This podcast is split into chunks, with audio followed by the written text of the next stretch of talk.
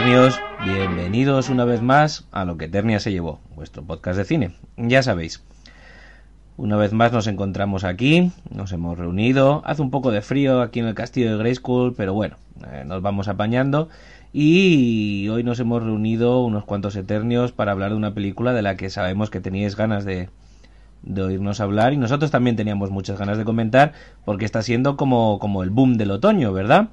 Hoy vamos a hablar de Joker, esa película que está, mm, bueno, no, no quiero decir batiendo récords, pero sí corriendo de boca en boca y, y postulándose como una de las películas del año. Así que por aquí hemos reunido a Necrom. Hola Necrom. Hola, buenas noches. Hemos reunido a Wask. Buenas noches a todos. Y a nuestro amigo Vic Vega. Encantado de estar otra vez. Mira que lo dijo el tío de la inmobiliaria, que con estos techos tan altos iba a ser difícil de calentar el castillo, pero nosotros nada, que nada, que nada. En fin. Somos muy tercos y nos va donde vivimos mucho. Eh, bueno chicos, película como acabo de decir que, mm, que se está alzando como una de las películas con más sonido y más renombre dentro del panorama comercial de este año película que ya vino auspiciada por, por bueno pues por cierta polémica porque bueno ya sabéis que el director dijo que no iba a ser una película friki ni de los cómics que eso era basura que él quería hacer otra cosa enfadó una parte contentó a otra. Eh, evidentemente luego hay gente que ha ido buscando lo del cómic y no lo encontró y no le ha gustado y gente que le ha gustado porque no lo ha encontrado. Entonces para empezar me gustaría pues comentaros preguntaros en general eh, cuál es vuestra opinión en general de la película y más allá de eso, bueno, pues que entréis un poquito en la diatriba de esta diatriba que Nolan instauró un poquito y que empezó a utilizar, que es em, hacer una película basada en personajes de cómic, pero traerlos a la vida real. O mola más cuando son superhéroes y hago una película normal de superhéroes. ¿Es este el mejor Joker? ¿Es el Joker?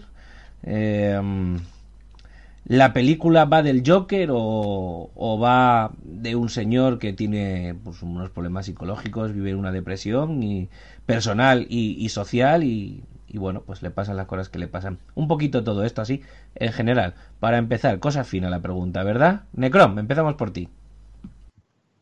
Bueno, pues yo la, opinión general que tengo de la mm, de la peli es que no, vamos a ver, me parece una peli buena, me parece una peli que está bien, que ya le podemos ir sacando pues los pros y los contras, pero me parece una peli que está bien, que es correcta, que es interesante, que está bien hecha y con buena actuación.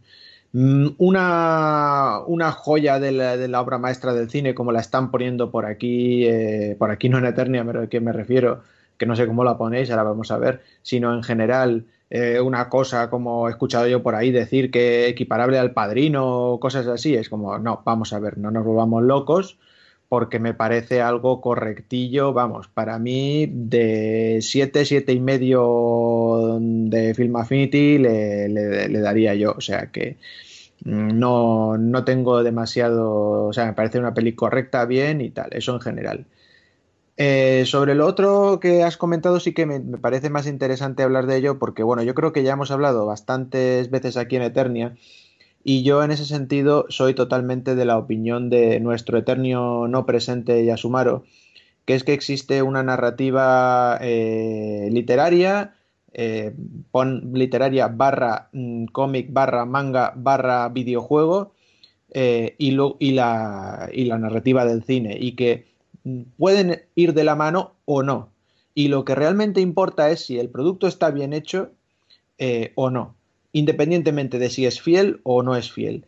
Y que lleve el mismo título o, que no yo es, yo es que muchas veces con, con, la muchas veces digo con la originalidad hemos topado no porque a veces incluso no solo con los con las tramas sino con, por ejemplo, con los propios doblajes, con las, con las películas, ¿no? Yo mm, también lo he dicho a he tenía muchas veces. Yo, por ejemplo, muchas películas las veo en versión original. Véase esta, el caso. Pero yo no soy un defensor acérrimo de la versión original. Yo creo que hay algunos dobladores que interpretan mejor al personaje que el tío que lo está actuando en su versión original. Entonces, yo creo que lo más importante es la calidad ante todo. Eh, y si y, que, podemos decir, eh, los primeros cuadros de Velázquez eran unas copias de Pacheco. Eh, ¿Es por eso Velázquez peor pintor que Pacheco?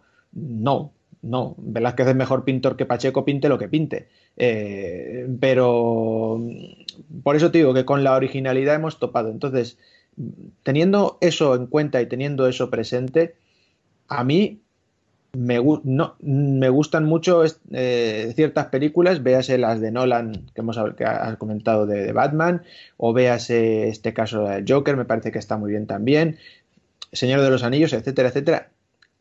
Y, me gustan y creo que son buenas y punto. Y en lo que me están presentando, me lo creo y lo acepto y lo compro y lo aplaudo.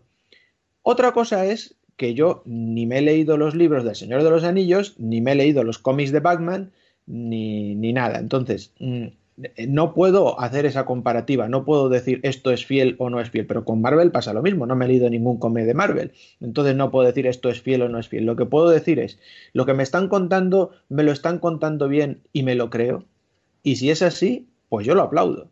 Si no es así, pues, pues no, no, no, no lo aplaudiré.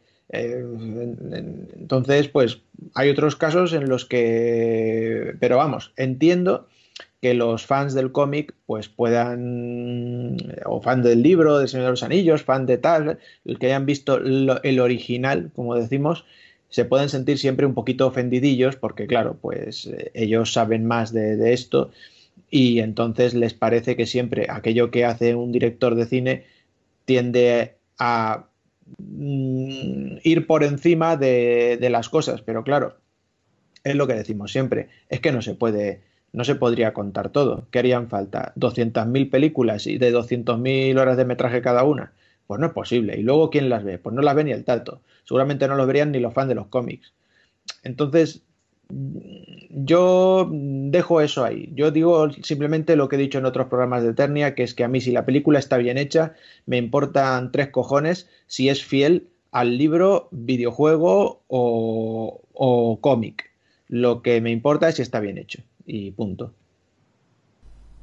A ver, voy a entremezclar yo aquí mi, mi propia opinión. Eh, a mí la película me gusta, más allá de lo que luego vaya a criticar o no, me parece una buena película. Tampoco me parece la polla que te folla, mm, pero sí me parece una muy buena película y una decente película y una película con, con una gran interpretación, una película que vive prácticamente de una sola interpretación y todo lo que queráis. Luego ya comentaré que me parece por un lado muy bien todo esto y que por el otro eh, pues me parece un calco de dos películas de Scorsese y eso me, bueno pues me quita un poquito. Y que sin embargo hay cosas que la gente pues no le llama tanto la atención de la película como es la iluminación y la música. Y sin embargo son dos de las cosas que yo junto con la actuación evidentemente que creo que no, no, no se puede decir otra cosa destaco pero mm, lo que sí me interesa de la película es justo esto que está comentando Necron. Vamos a ver, yo esto lo veo así. El director dejó muy claro desde el principio que él mm, pasaba mucho de los cómics y pasaba mucho de todo eso, y a mí me parece estupendo. Bueno, no, incluso puedes crear tu propio Joker, porque pasado mañana vendrá un, un guionista de cómic y un dibujante y hará un Joker diferente y cada vez lo están cambiando y en los últimos cómics resulta que no hay un Joker, sino hay tres Jokers que viven en realidades paralelas, con lo cual me da un poquito igual. Lo que no me da igual es el hecho en sí de, de que se ha renunciado, incluso despreciado el, el Joker del cómic o a la gente que le gustan los cómics para luego, sin embargo, usar ese concepto del Joker como, como atracción o atractivo para ir a la sala a ver la película. Con esto quiero decir, eh, si la película se hubiera llamado Ronald McDonald se deprime, hubiera colado exactamente igual. Hay dos o tres momentos en que se mete a la familia Wayne y, y, y, a, y a Batman de chiquitito y a Alfred y tal, pues para justificar todo lo que hay, pero que si los quitas del metraje no pasa absolutamente nada tampoco. Y, eso pues me da que pensar, porque me parece un truco publicitario. Es decir, voy a ponerle Joker porque si le pongo otra cosa va a venir menos gente a ver un drama de gente pasándolo mal, deprimiéndose y volviéndose tarumba en la, en la gran crisis eh, de Reagan de principios de los 80. Mm, pues sí, yo lo entiendo, tienes que buscar tu publicidad, pero entonces luego por el otro lado, no rajes. No rajes porque evidentemente el 70% de la atracción de tu película es ese y lo has buscado adrede. Y el otro 30% es la pedazo de actuación con la que te has encontrado. Entonces, mm, en este sentido, no es que esté disgustado con la película, pero sí me parece un poco tramposa. Me parece que el envoltorio lo pone muy bonito, pero si le cambiamos el nombre del envoltorio en vez de yogures lo llamamos cuajada, vende igual. Mm, no sé si me he explicado o no, pero Wask, me interesa oír también tu opinión.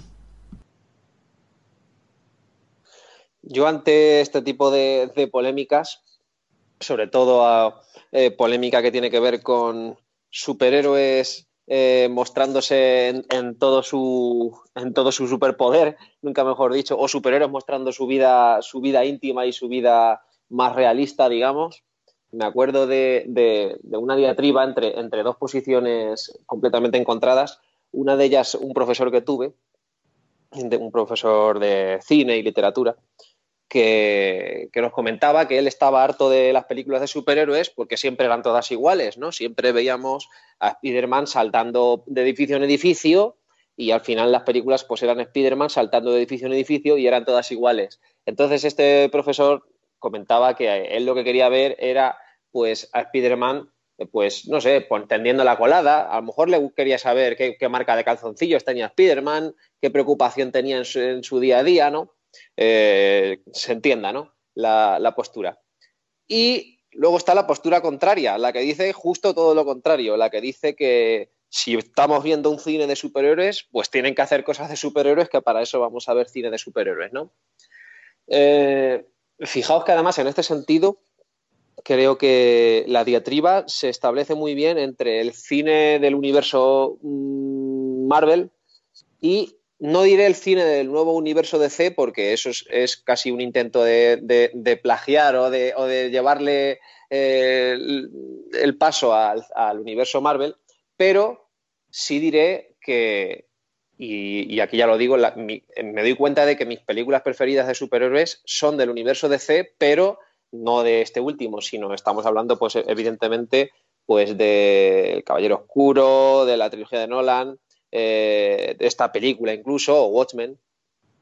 Y sin embargo, el universo Marvel, que sí que lo considero un universo mucho más compacto y mejor formado, no tiene tantas grandes películas, a mi modo de ver. Sí, yo creo que la mejor película del, universo Marvel es, Endgame, pero incluso así, estas películas que digo del universo DC la superan. Con esto que quiero decir, no sé si es que tengo más afinidad con ese tipo de cine más apegado a la realidad y menos con ese tipo de cine eh, que busca más la espectacularidad y es un poco más eh, cómic cero, digamos, por decirlo de alguna manera. ¿Te, puedo decir una cosa, Wask? Porque es muy interesante lo que estás comentando. Fíjate, las dos posturas que has descrito, en sí las dos están acertadas y las dos en sí están equivocadas. Porque la cuestión es porque tanto en, los cómics, tanto si vas a encontrar esa parte íntima de vida y de problemas de los superhéroes que no ves en el cine. Claro, en el cine es más raro. Claro, y al revés, es decir, es decir, en una película que solo vea saltos, alguien que realmente le guste ese personaje te va a decir pues que le falta todo el trasfondo. Por ejemplo, y casualmente hablando de las pelis de Spider-Man, eso es algo que la gente que le moda Spider-Man, entre los que yo no me incluyo, nunca he sido excesivamente fan, pero es un personaje muy importante dentro del desarrollo del mundo del cómic. Echan de menos eso, el Peter Parker que tiene problemas, el Peter Parker que no sé qué, el Peter Parker no sé cuánto. ¿Qué pasa? Que, pues, que las grandes majors, Disney en este caso, pues decide siempre que, que, que lo que va a ver la gente es espectáculo y es jarana y pues deja lo otro de lado. Pero sin embargo me gusta porque las dos posiciones están acertadas. Sí, sí, y se complementan entre sí. Y ahí es a lo que iba yo, que yo creo que al final eh, esta diatriba es completamente artificial. Es, yo creo que querer posicionarse por posicionarse en un, en un dilema que no lleva a ningún sitio. Y aquí es donde viene mi opinión. A mi modo de ver, eh, lo que importa es que la película sea buena y se puede ser buena de, múltiples maneras y llegar al espectador a través de múltiples formas. Se puede conseguir una acción frenética eh, muy bien ejecutada, como pues voy a poner como ejemplo la última saga de John Wick, eh, que es pura acción, pero guion simple, simple, ¿no? Y sin embargo llega muchísimo al espectador y consigue, y consigue llegar con, digamos, un entramado mucho más sencillo, ¿no? En, en apariencia, ojo. O se puede ser también mucho más sesudo y mucho más serio y querer apegarse un poco más a la realidad y también hacer buenas películas y viceversa. Se pueden hacer malas películas de, la, de las dos formas. Entonces, a mi modo de ver, la, el dilema no, no, se sostiene. Simplemente yo lo que quiero ver son buenas películas y me da igual si están más apegadas al cómic, menos apegados al cómic. También lo decías, creo que tú, Jarvis, que hay muchos, hay muchos Jokers también en los cómics. Yo tampoco soy un gran lector de, de cómics, ni de Jokers, ni de nada, pero hasta John Carpenter parece ser que se ha, que se ha eh, decidido hacer un guion para, para Joker en un cómic. Así es que, así que fíjate si pueden tener cabida diferentes posturas y diferentes visiones del personaje. Entonces, pues bueno, en lo que respecta a esta película, y ya ha zanjado un poco ese, ese dilema que teníamos antes o que planteábamos al principio, a mí sí que me ha gustado bastante a ver, sí, estoy de acuerdo con vosotros. No es la quinta esencia del cine de drama que recordaremos para todos los siglos. Creo que hay muchísimas películas, vamos, que no se me ocurre ni, ni especificarlo porque me parece que valga la, que valga va de suyo, ¿no? Hay muchísimas películas mejores, pero pero caray, yo sí que pensaba que a lo mejor me iba a gustar un poco menos, yo creía que las críticas podían ser un poco exageradas y a mí sí me convence le daría un notable a la película. No sé si sobresaliente, porque a lo mejor, eh, pues bueno, prefiero otro tipo de cosas, prefiero otro tipo de tramas. Eh, al final la trama no es tan, tan original como parece.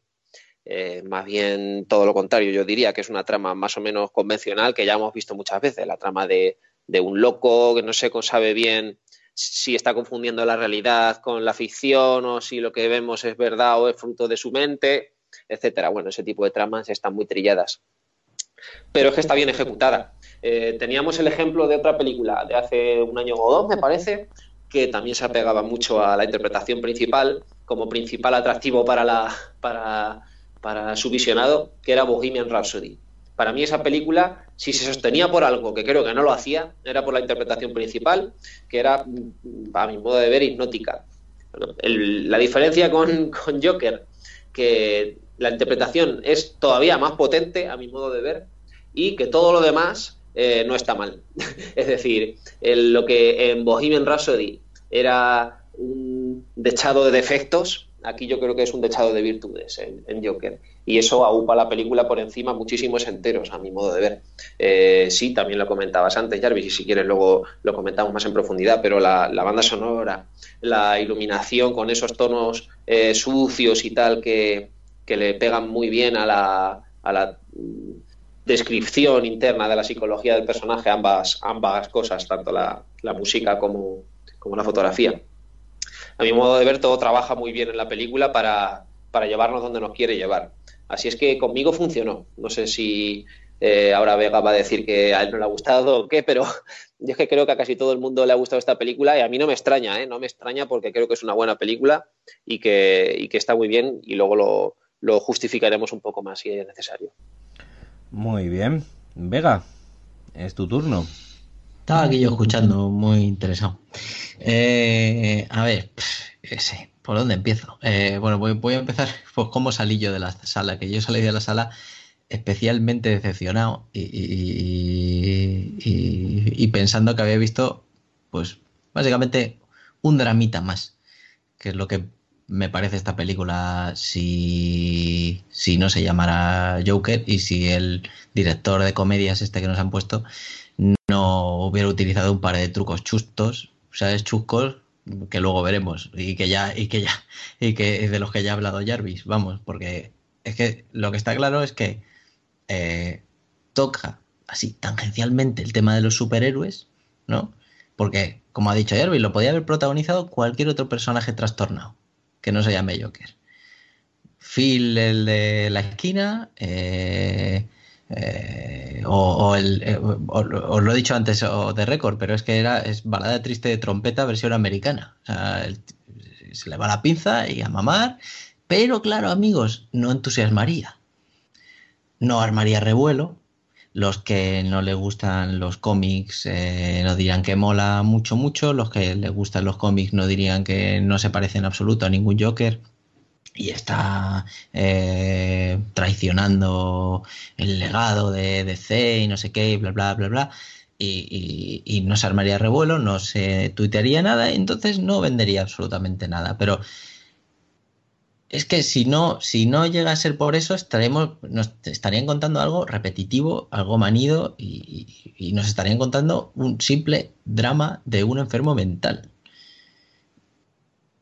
Dicho esto, eh, la película hay que verla, hay que digerirla y hay que volverla a ver, porque la he visto solo dos veces y, y pararse a pensar un rato en Mm, lo que te enfada y detrás de lo que te enfada, como me pasa a mí, las bondades que tiene, porque las tiene.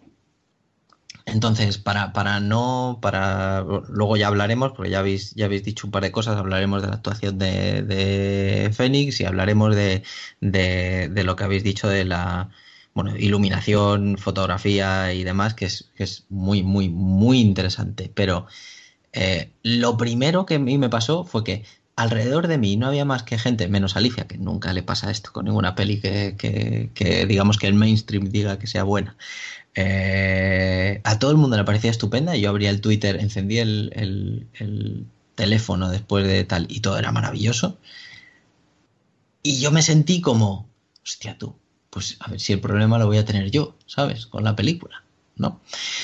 Pero vamos, aparte de todo, cierro ahí la primera la primera la primera impresión de la película porque porque bueno luego entraremos en, harina. Tengo aquí apuntado que más nos habéis preguntado. El Joker, el Joker definitivo. Joder, es que es muy difícil. Yo había yo había había pasado por eh, bueno Jack Nicholson de los que de los que a mí me tocaron, ¿no? porque al final esto bebe mucho de, lo que hayas mamado. Jack Nicholson, que yo me acuerdo, voy a dejar aparte el de Adam West porque no merece la pena. Eh, eh, Ledger y, este hombre.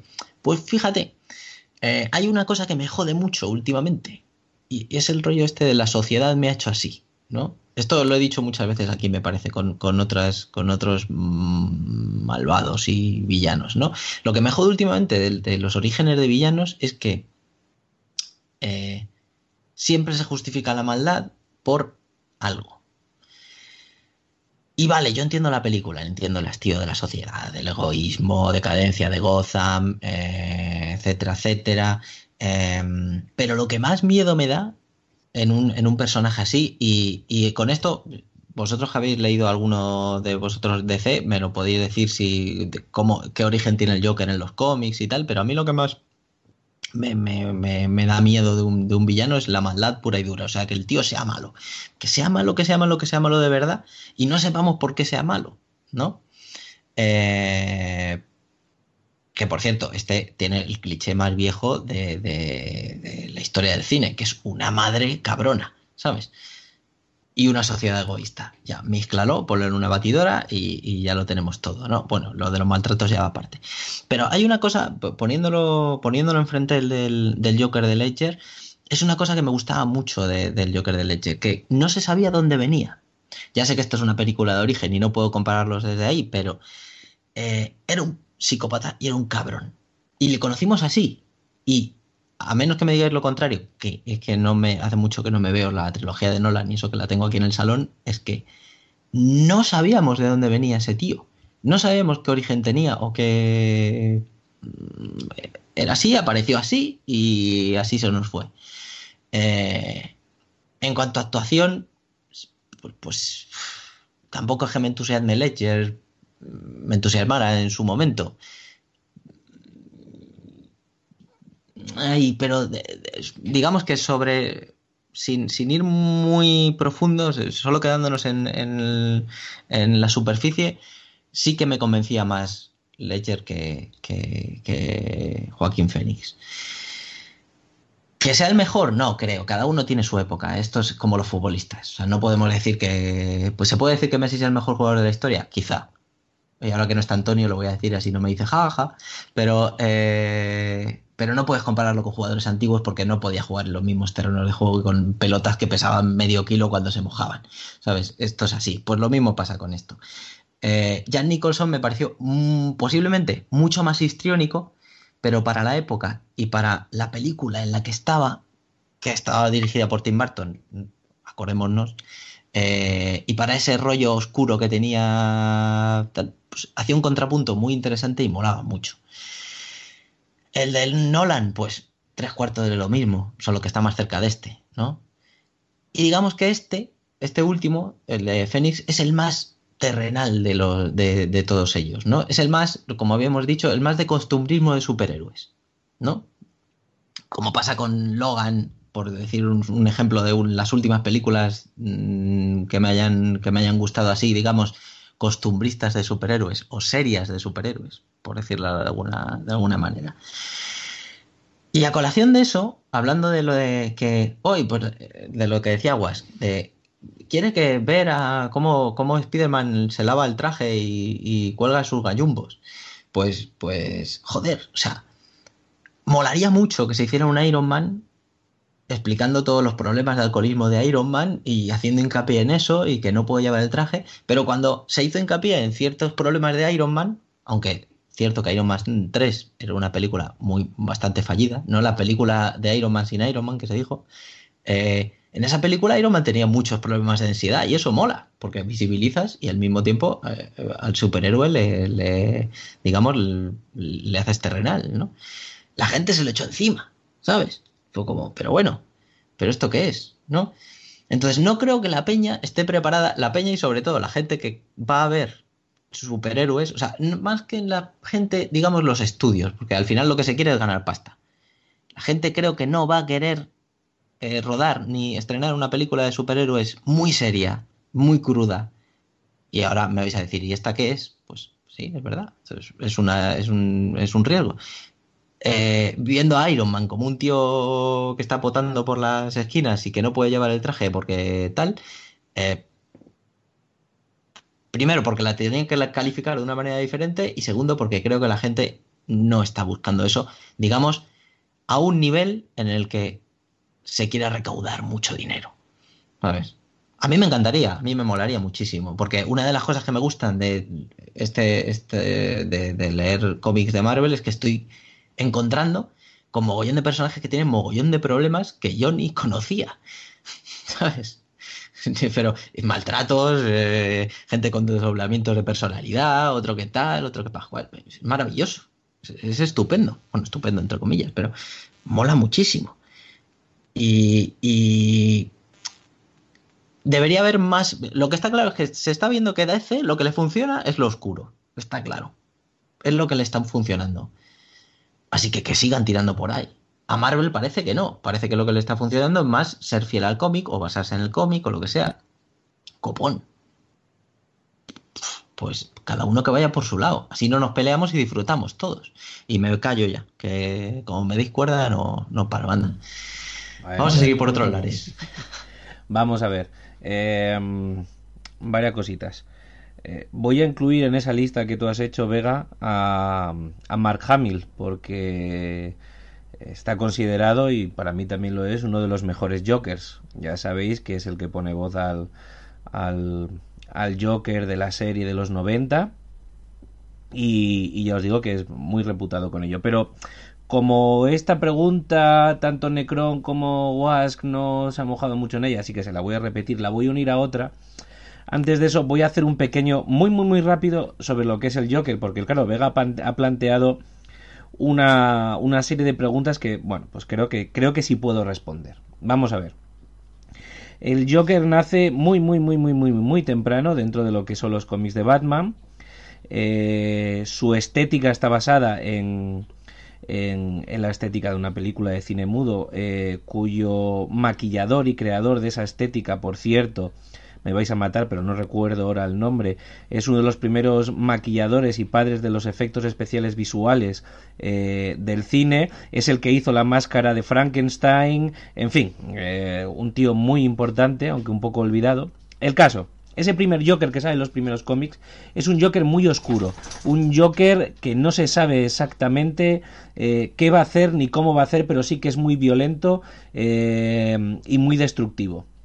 ¿Qué pasó? Que muy poco después de que Detective Comics eh, fuera adelante con, con, Batman y tomara importancia y que apareciera dos o tres veces ya el Joker, eh, bueno, ya conocéis la, la, sociedad estadounidense de los 50, eh, bueno, pues hubo una especie de ley tenaza en la que se obligaba a los editores de cómic a pues a crear por así decirlo malos descafeinados el bueno siempre tenía que vencer, el malo siempre tenía que perder, el malo nunca podía ser malo, malo de verdad, sino que bueno, pues tenía que ser histriónico y tal, y de ahí nace ese Joker de, de la época de la serie de Adam West, que fue el que volvió a hacer despegar eh, los cómics de Batman, porque estaba en una gran crisis, porque evidentemente los adultos dejaron de comprarlo y los niños incluso dejó de interesarles también. El caso es que ya tenemos que remontarnos a los años 80 con esa gran obra La broma macabra, en la que eh, Alan Moore eh, vuelve por fin a presentar eh, un, un, Joker como Dios manda, ese Joker que nos gusta a todos, ese Joker que es sangriento, que no hay por qué hacer las cosas. Recordemos que en ese cómic deja a Batgirl lisiada de una silla de ruedas simplemente por ser hija de quien es. Bueno, en fin, una serie de cosas. Si queréis os lo leéis, os lo recomiendo, pero el caso no es este. El caso es que también es en ese cómic la primera vez que se habla de uno de los orígenes del Joker ese mítico que luego usó Tim Burton de uy me caigo en eh, él era el jefe de una banda iba mm, eh, se llamaba Capucha Roja y bueno se cae en el ácido se transforma etcétera etcétera y es lo que retoma lo que lo que se retoma en el cine eh, Posteriormente a esto tenemos algún que otro Joker interesante, pero siempre en esa línea. Ya tendría que recomendar cómics como Una muerte en la familia y posteriormente La muerte en la familia. Una muerte en la familia es en la que tenemos un cómic. Es un cómic mediocre, pero sí es muy interesante porque creo que ahí alcanza un, tope prácticamente de, de, de villanía el Joker porque mata a Robin bueno, esto es una historia muy, muy graciosa sobre el cómic porque DC no tenía muy claro si mataron o no a Robin. Era un Robin que no había gustado mucho, un Robin un poco antiguo y que además le llevaba la contraria a Batman, tal. Total que hizo una encuesta por teléfono de si querían que mataran a Robin o no y al final salió por muy pocos votos que sí y em, efectivamente con a hostiazo limpio, por decirlo finamente, eh, lo mata. Bueno, el caso es que luego tenemos más cómics, no vamos a entrar. Pero sí es interesante esa evolución y que ese concepto que os llama la atención, o por lo menos a Vega le llamaba, de el, el, Joker que hace las cosas pero no sabemos por qué, simplemente porque es pura maldad, eh, es inherente así en sí al Joker, pero no siempre ha sido así a lo largo de los cómics. Bueno, como detalle gracioso decir que lo último donde lo han dejado ahora en los cómics de C, eh, si yo no me equivoco, es eh, en que existen tres, yo creo que son tres, tres Jokers diferentes en realidades paralelas y que el Joker es un metahumano también, con lo cual no es un ser humano que es malo porque sí, en fin. No se sabe dónde les va a llevar esto porque yo creo que ni lo saben ellos, lo han dejado ahí. Se supone que están escribiendo una serie de tres números y llevan dos años escribiéndola y no sale. Bueno, un follón. No me quiero alargar más. Pero sí, em, a todos vosotros, eh, una pregunta. Eh, ¿Qué es? Yo sé si os recordáis que estábamos empezando a hacer en esta temporada la pregunta y que viene al caso que si sí o que si no. Y la pregunta va a ser eh, remake sí o remakes no. Y eh, Necron y Wask me tienen que decir cuál es su Joker favorito. Necron. Pues yo te lo acabo muy pronto. Headlegger. O sea, mm, y, cuidado que no es, no, no, no soy tampoco un grandísimo amante del, del, actor y tampoco soy ni mucho menos de estas personas que en cuanto muere un actor es como, ay, pobrecito, qué bien lo hizo todo, ni mucho menos, vamos, eso eh, no soy así en absoluto. Pero yo creo que Headlegger y punto. O sea, vamos a ver, no es que no me gustan los otros Joker, me parece que, que aquí Fénix hace una interpretación interesante, lo voy a dejar así, tampoco porque tampoco me parece extremadamente buena, luego si queréis lo explico. Eh, Jack Nicholson me gusta mucho, lo que pasa es que la gente dice no porque la película, no porque la época. Bueno, pero mm, la película, la época, sí, vale, está claro, pero yo, por ejemplo, creo que dentro de la misma película de Barton se pueden ver a dos o tres Joker diferentes dentro, de mm, lo que interpreta Jack Nicholson. O sea que no es tanto ni la época, ni el Barton, ni, ni, siquiera el, eh, no sé qué decir, pero hay como dos o tres diferentes tipos de Joker en todo lo que es la interpretación de Jack Nicholson. Y a mí, por ejemplo, el que uno de los que sale al final, que cuando organiza toda la, cabalgata con globos y se saca la pistola del, del pantalón, me parece magistral y me parece eh, un Joker a la altura del Joker que interpreta, por ejemplo, Heath Y Heath me encanta. Me gusta también Mark Hamill, el de los dibujos, por supuesto que sí. Em, pero yo me quedo con el de Heath Y además, em, que precisamente a mí lo que me gusta de ese personaje es también lo que dice Vega, que es el Joker malvado, el Joker que, como bien decía Alfred, ¿no? Con la, con la parábola del, del ladrón de joyas en, en su juventud, que, lo perseguían, ¿no? Y, no lo encontraban, y al final encontraron a los niños jugando con las joyas, y le decía, ¿y por qué? ¿Y por qué hacía eso? ¿Y por qué robaba las joyas? Y entonces dice la mítica frase esa de, eh, no, es que, hemos dicho tantas veces aquí en Eternia, ¿no? De, eh, hay gente que solo le gusta ver el mundo arder, ¿no? Pues eh, como a mí. entonces, ese es el Joker que me gusta. Eh, no sabemos de dónde viene, es malo, porque sí, ¿por qué? Porque le gusta ver el mundo arder y ya está. Precisamente, hay un puntito, un poco de filosofía de Pablo Coelho con el Joker en el hospital diciendo que él es que él es que él es un perro rabioso que si cogiera un coche no sabría qué hacer y que él no hace planes y es como no claro tú no haces planes tú has metido a un gordo con una bomba en la cárcel con no sé qué no sé cuántos para no sé no haces planes venga hombre vengas aquí a comer la, la, manzana. Pero, pero aparte de, algunas cosillas como esas, como digo, el Joker de, de me parece sin duda alguna el mejor. Y además, una de las cosas que me gusta, y aquí me voy a meter un poquito en rollo película, y, y, quito mi tiempo de remake sí, remake no, etcétera, voy a decir que si quieren hacer una peli de Batman relacionada con este Joker, la consumiré a gustamente. Eh, a menos que sea una cosa muy mala y entonces ya no volveré a conseguir nada, nada del estilo en mi puta vida como, como he hecho con, cosas como Star Wars. Pero, pero si, si, hacen un remake, pues ole y remake sí, bien. Todo lo que sea bien es bien. Entonces, como ya me he quitado tiempo de eso, voy a hablar un poquito de, de por qué me gusta Leger en relación con la actuación de Fénix. Porque me parece que Leger consigue sacar el lado histriónico del Joker muy, por ejemplo, muy parecido para mí al de los dibujos. Es un tío que saca esa risa malévola, que, tiene esos puntos así como de comedia, humor negro, mientras que el de Fénix me parece sencillamente pues lo que hablábamos, pues un, desequilibrado. La risa que hace Fénix no me cala en absoluto y como digo la he visto en versión original. A lo mejor la tendría que haber doblada y me calaría un poquito más, pero no me cala en absoluto. Y os voy a decir una cosa. En la, y es que El Caballero Oscuro, como sabéis algunos, es una de mis películas favoritas eh, de todos los tiempos y la he visto millones de veces. Y es que encuentras infinidad de matices en, pequeños detalles que hace Leger en su interpretación del Joker. Y sin embargo, voy a decir una cosa. Con Fénix me he quedado con una cosa. Aparte de lo de la risa, que a mí, como digo, no me cala, el resto es bailecitos. O sea, decidme una escena de interpretación de Joker de personaje X tal y cual en la que no esté bailando. O cuando está sentado en el sillón en el, en el, en el Tonight Light Show este. Pero todo lo demás es baile. Baile en el baño, baile en la escalera, baile en su casa. Baile, coño, hombre, ¿esto qué es? ¿Flash Dance o el Joker? ¿Sabes? No, no, no, no me gusta, no me gusta. Así que, Leger. Bueno, eh, eh, se me había olvidado también comentar otro cómic si los oyentes se quieren acercar. Eh, es El regreso del Caballero Oscuro. Ahí vamos a encontrar otro cómic muy interesante en el que hay esa diatriba, porque al fin y al cabo esa diatriba entre el Joker y Batman como Némesis, como es interesante, y ahí pueden, pueden distinguir otro, otro de los mejores la, de la historia de, del cómic y del personaje Wask. Adelante.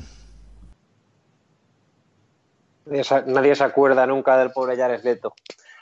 Eh, a ver. Ah. Jared Leto es al Joker lo que la calavera de cristal a Indiana Jones, ¿vale? bueno, en fin. Corramos un tupido velo con, con el bueno de Jared.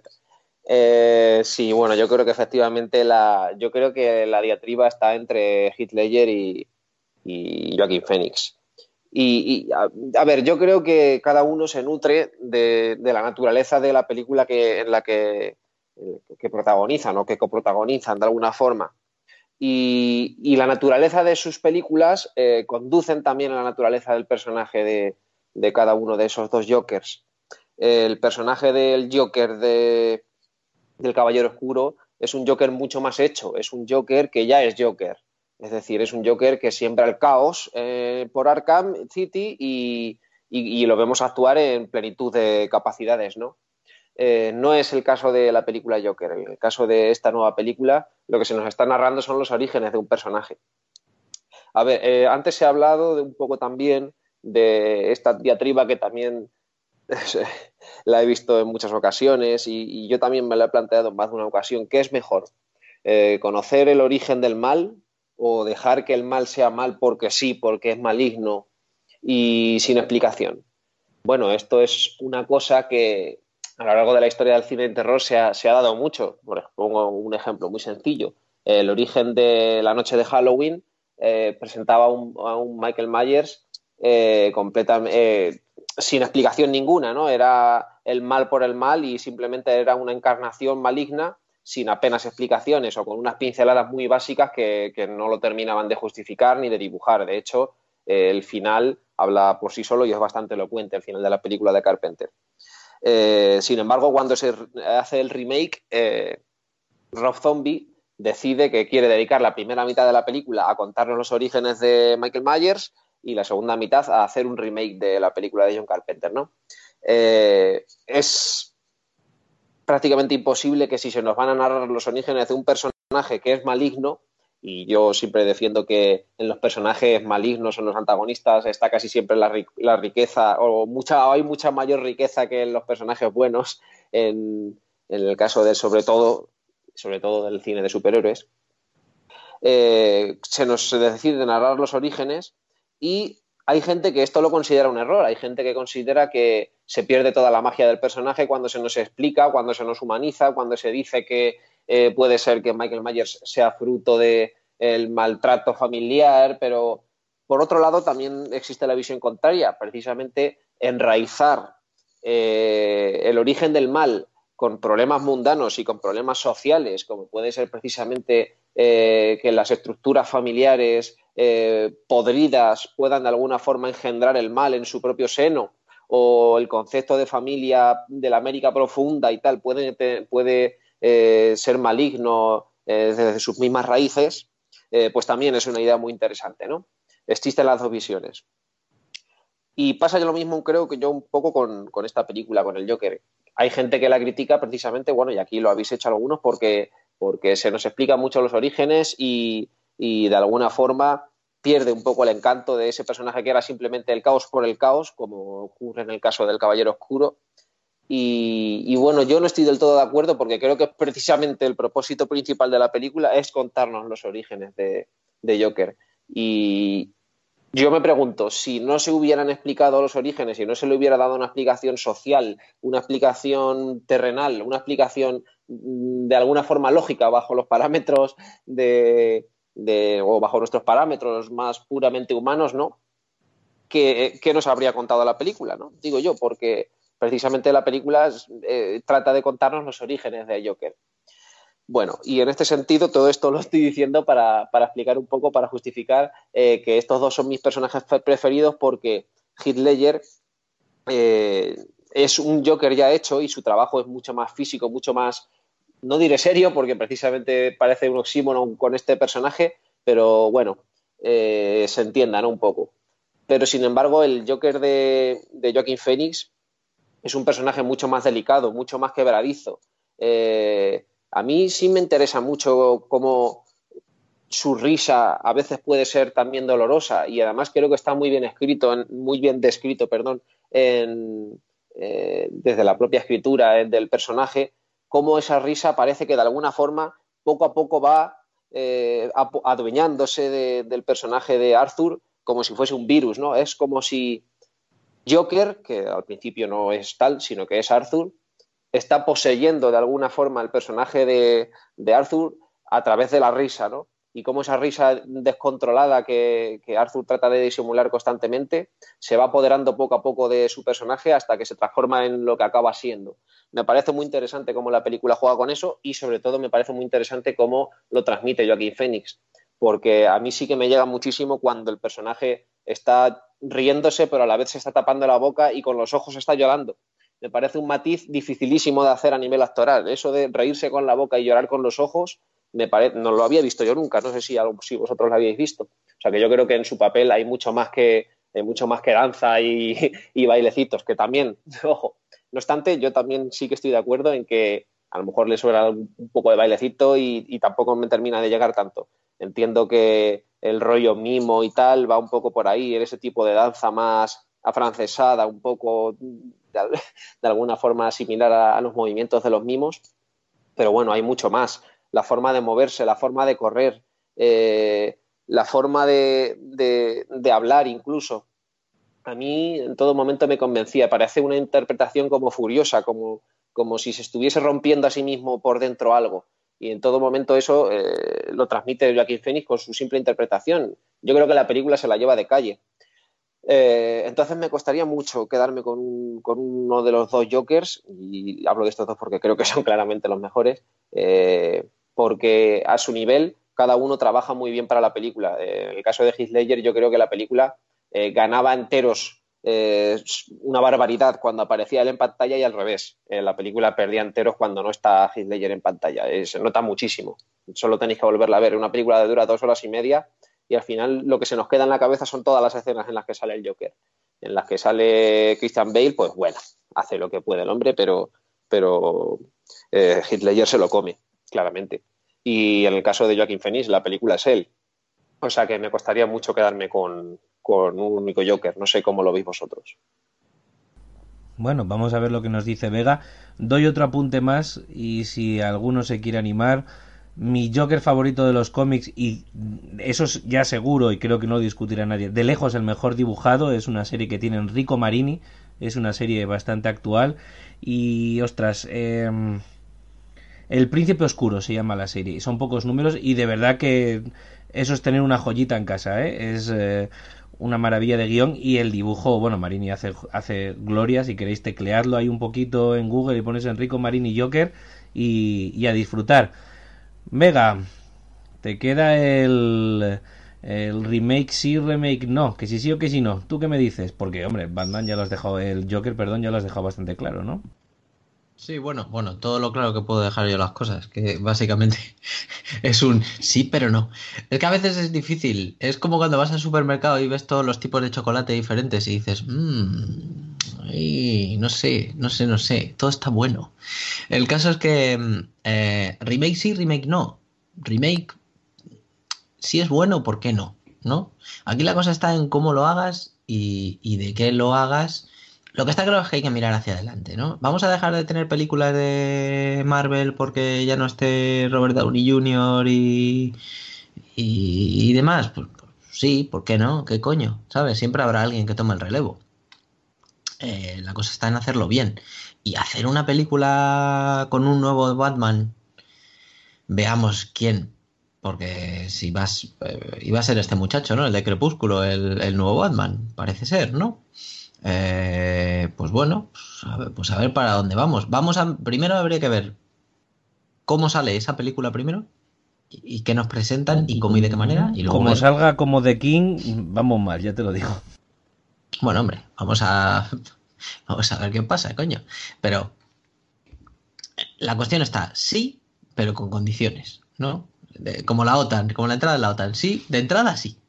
Ahí vamos a ver qué, y vamos a ver qué pasa. Eh, pero sí, sí, este, este Joker puede, puede dar mucho de sí. Eh, de hecho, cuando tú le ves en la última parte de la película, ya empiezas a ver, pues eso, el personaje que todos reconocemos y que, y que puede dar y que puede dar esa, pues, pues puede dar, puede dar la talla, ¿no? Y estaría muy bien también eh, en paralelo, pues bueno, lo que pasa es que, claro, no podemos, no podemos volver a ver otra vez cómo Batman se convierte en Batman. O sea, esto habría que pasarlo unos años después. Pero sí que estaría muy bien una película de cómo el Joker va ganando eh, poder. Eso estaría muy interesante verlo. Eh, sobre todo si, lo ponemos desde un punto de vista también político, ¿sabes? O sea, a lo mejor algo novedoso. El Joker se, se muy en boga, eh, se presenta en las elecciones. ¿Sabes? De congresista. Eh, ese es el tema de un cómic que ha salido no hace muchos años, bastante conocido, que lo sepas. Pues mira, y así ya contentamos a todo el mundo. ¿Sabes? A los que le gusta el cómic, a los que le gusta el mundo arder. A ver, yo ahí, ser muy yo ahí te voy a poner un problema, pero porque yo concibo al Joker como una mitad. Eh, no concibo a Batman sin el Joker y no concibo a Joker sin Batman.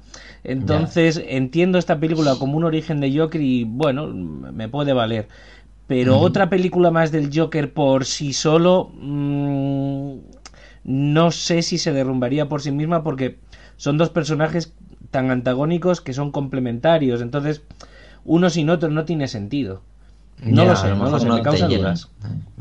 Sí, sí, lo entiendo, lo entiendo.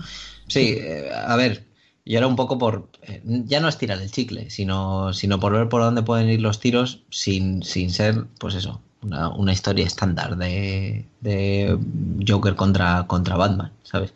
También si ponemos un House of Cards ahora con Joker y con Batman, pues a lo mejor tampoco, tampoco es el tema, ¿no? hablando de costumbrismo de superhéroes. Qué malísima última temporada y qué final más de mierda, en fin. Eh, no he querido verla. No, me, piques, no me piques. Me, he querido quedar... En quédate ahí, quédate donde te has quedado, estás bien. Ahí estás bien. Creo que es lo mejor. Eh, chicos, vamos, a, vamos a reconducir esto. Que... Te iba a preguntar, te iba a preguntar. Eh, vamos a empezar a abrir el melón de la actuación de Fénix. Sí, voy a hacer una rondita ya para abrir tema actuaciones, cast, eh, película en general, montaje, eh, música, iluminación. Una rondita para todos. Si quieres empezamos contigo mismo, Vega. Vale, perfecto. Pues ya que he cogido la linde, ¿sabes? Pues tiro para adelante. a ver, lo primero que, bueno, de cast es que solo voy a hablar de, de, de Joaquín Phoenix, y tampoco me voy a explayar mucho porque ya hemos ido dando pinceladillas y, es así. O sea, es que la película se la lleva él.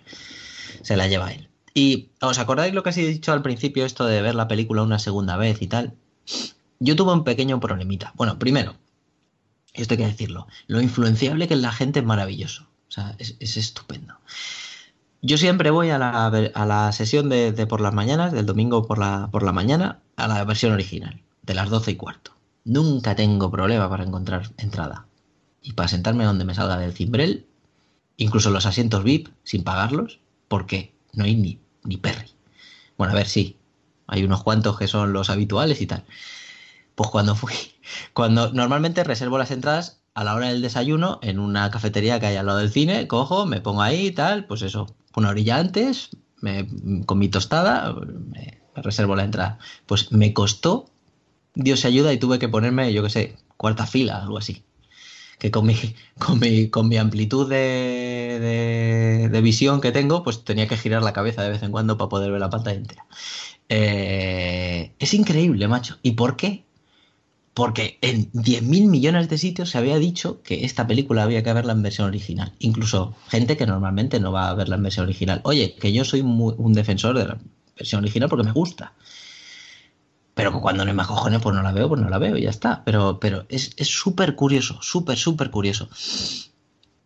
Y a lo que iba. Eh, la primera vez que yo vi esta película no podía ver más allá de la puta risa de, de Joaquín Phoenix. No podía ver más allá y me ponía de los nervios. Incluso con lo que dice Was, que, es verdad, y que se ve al principio, que como el tío babea, eh, se agarra la garganta y pone los ojillos así como mierda, si es que no quiero reírme. Es que eso está muy bien, sobre todo en el, eh, en el metro, cuando, cuando, cuando están, están acosando a la muchacha y él se pone a reír porque está nervioso, porque dices que después de la muchacha voy yo. Y efectivamente, pero además con la risa lo que hace es llamar más la atención. El muchacho, el otro se pone a cantar y el tío le ves en los ojos que no me quiero reír. Pero eso lo he visto después de haber visto la película una primera vez, en el segundo visionado, ¿no? Eh, dicen que, que, el, Joaquín Phoenix ha estado estudiando a personas con trastornos similares, ¿no? Que, ha currado en ese aspecto, pero es verdad que la, que la risa de principio me ponía bastante de los nervios, ¿no? Y si os dais cuenta, este trastorno se va paliando a medida que el personaje va aceptando su cambio y, cuando se le da la vuelta a la tortilla. O sea, sí que es verdad que se ríe un poco, pero ni de coña tanto como al principio de la película, porque al final es un rasgo de frustración. Él se pone nervioso y esa es su manera de, de, expresarse. Pero realmente cuando él sufre su transformación y su bajada, su, su espiral eh, a, los infiernos y tal, eh, esa risa prácticamente desaparece. Esa risa nerviosa prácticamente desaparece. Es, muy interesante porque la actuación de Fénix eh, simboliza muy bien el, cambio, el, cambio de, Arthur Fleck a, Joker. Eh, al principio de la película le ves mucho más encorvado. También los planos ayudan mucho a ello, ojo. Eh, y al final de la película, aparte de los bailes, que sí que es verdad que son un poco llamativos, y que por cierto, lo ha dicho mil veces el tío, que se había, se había basado en, en Ray Bolger para, para, los, para los bailes, y, es verdad. De hecho, el, de la, el, del baño se parece mucho a uno que, que, ronda por ahí por internet. Eh, y que no recuerdo su nombre, no me acuerdo. Tenía algo que ver con zapatos, pero no me acuerdo cómo se llamaba.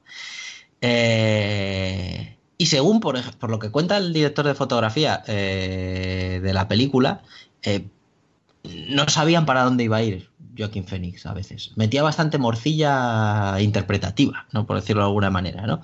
Por ejemplo, la escena, hay una escena en la que se mete dentro de la nevera porque no puede dormir, que, que yo me quedé así, ¿pero qué está haciendo este hombre? Y en realidad no sabían que se iba a meter dentro de la nevera. Eso es de Joaquín Phoenix porque sí. Fue algo como, no sé para dónde voy, no sé para dónde voy, me meto en la nevera, me meto en la nevera. Y, y por ejemplo, también la, famosa escena de, cuando pues eso, se esconde en el baño y ahí ya digamos que es medio transformación definitiva y se pone a bailar, sí que también tiene mucho de, de, morcilla interpretativa, ¿no? Eh, con lo cual, la verdad es que a toro pasado he ido valorando bastante más la, la, actuación de Joaquín Phoenix. Y hay cosas que tengo que decir, aparte de la actuación, y, que me vuelven loquísimo, loquísimo, loquísimo, y es el diseño de producción. Eh, tengo que apuntar varios nombres que sabéis que me gusta mucho eh, hablar de gente que normalmente no está en los focos. Mark Frielberg, porque la, ambientación, por el diseño de producción, digo, porque la ambientación es, es, muy acertada. La atmósfera gris, agobiante, la ciudad que se cae a cachos, eh, está muy currada. muy, muy, muy Nueva York decadente, ¿no? Sí que es verdad que va por ahí, pero, joder, es que durante toda la película agobia bastante. Y de hecho, la fotografía, como hemos dicho antes, el director de fotografía, Lorenzer, eh, tiene mucho mérito. Eh, eh, ya hemos hablado antes de la ambientación, la transición de Arthur Fleck a Joker, que pasa de una fotografía más estática, porque es mucho más estática y pausada, a algo mucho más dinámico y mucho más iluminado. A lo que tiene que ver también el último tercio de la película, a lo que tiene que ver también el vestuario. Y así ya, y ya enlazo con el tercero que quería, eh, con Mark Bridges, que me parece que, estuvo en el, en el, hilo invisible, en Phantom Thread. El cambio de vestuario es clarísimo, o sea, es brutal. Pasar de, un tío que muy apocado, muy a lo, a lo Norman Bates, ahí con su camisita, su jersey así y tal, a pues eso, a, a, de esos tonos ocres, de esos tonos grises, a colación de la fotografía, todo así gris, todo, todo, muy decadente, muy tal, a colores mucho más llamativos, mucho más chillones, eh, colores más cálidos en pantalla. Es, es, increíble como le va sacando a la película muchas más bondades que la propia película. O sea, hay un curro detrás mucho más importante y mucho mejor que el puto game que tiene. Y, y, da, bastante rabia. Por cierto, paso de hablar de la música porque no pienso pronunciar ese apellido. ¿vale?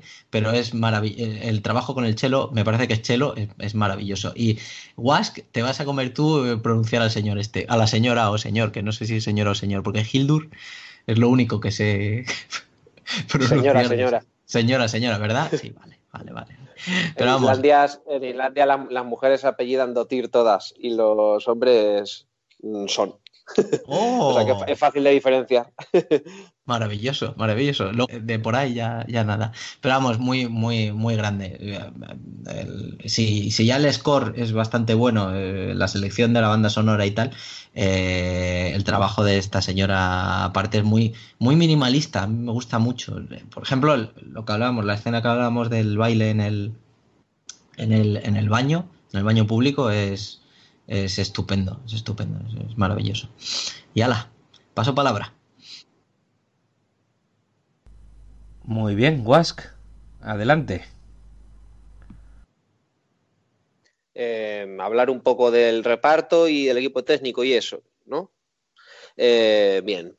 Mm, bueno, del reparto es que efectivamente, mm, aunque tiene muchísimos actores la película, básicamente el que destaca por encima de todos y sobremanera es Joaquín Phoenix, y ya he hablado de él. Bueno, también cabe destacar eh, la estelar presencia de, Robert De Niro, que bueno, aunque hace un papel secundario, pero está bien ahí el tío dándole la réplica eh, y además eh, con un pequeño duelo actoral al final de la película, que es el momento más álgido.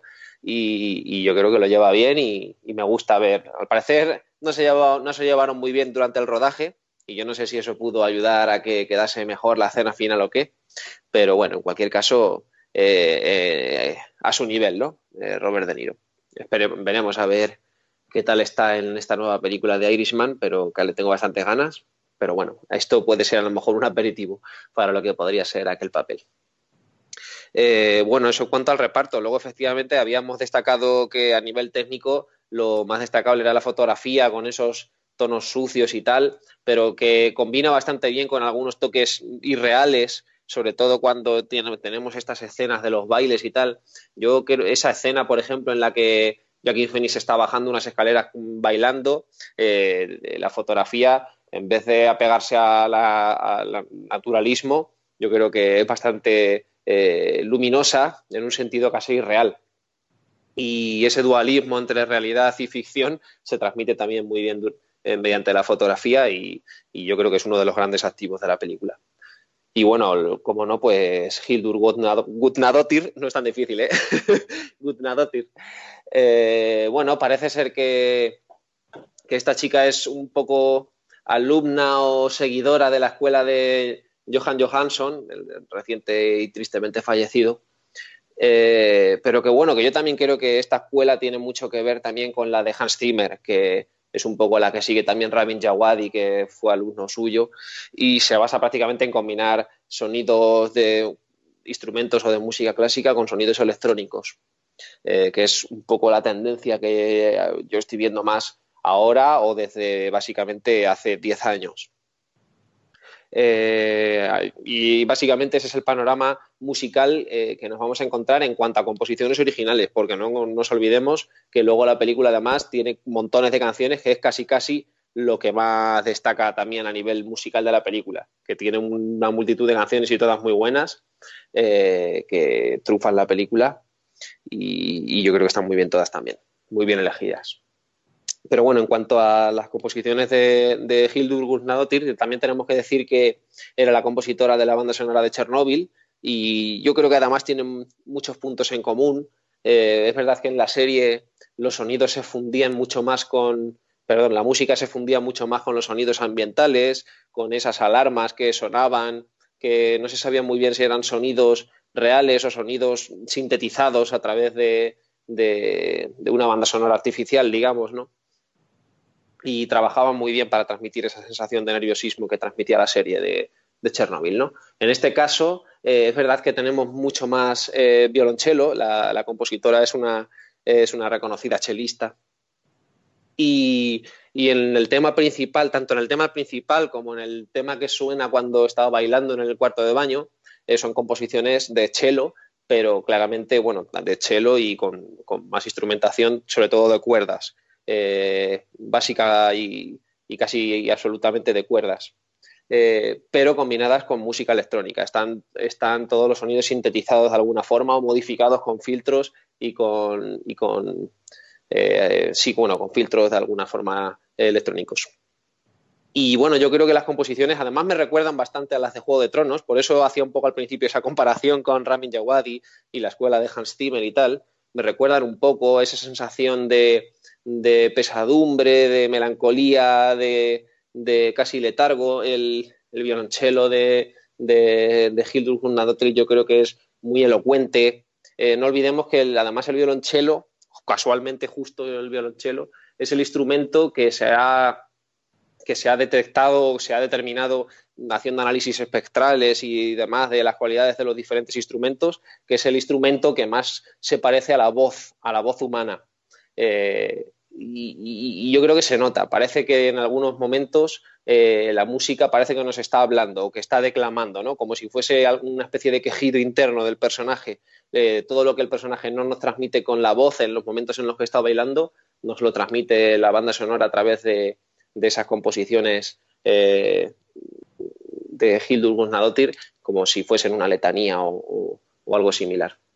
Así es que sí, la banda sonora me gusta mucho y creo que es una de las, de las partes destacadas de, la, de, esta película. Por otro lado, eh, no, creo que intente ser pegadiza ni mucho menos. O sea que al final no nos vamos a ir a casa recordando una, sintonía de, o una melodía de, su violonchelo. Si acaso nos vamos con el musical de los payasos en la cabeza, que es lo que suena al final, me parece, en los créditos.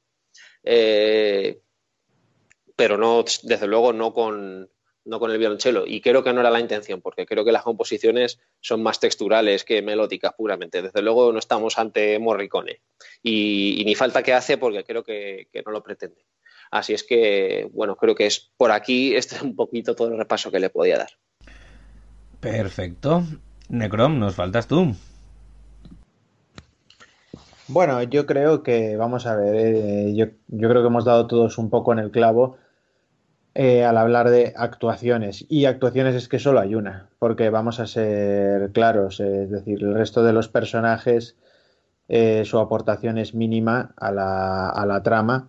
Eh, si tuviera que destacar alguno, parece que el único que, que me parece que, que, puede hacer una pequeña aportación actoral es quizás el, el, que no sabemos si es, Alfred, el mayordomo que, tiene unas palabras con él en la verja de la mansión Wayne. Sí, sí, y así, así eh, parece, así aparecen los títulos.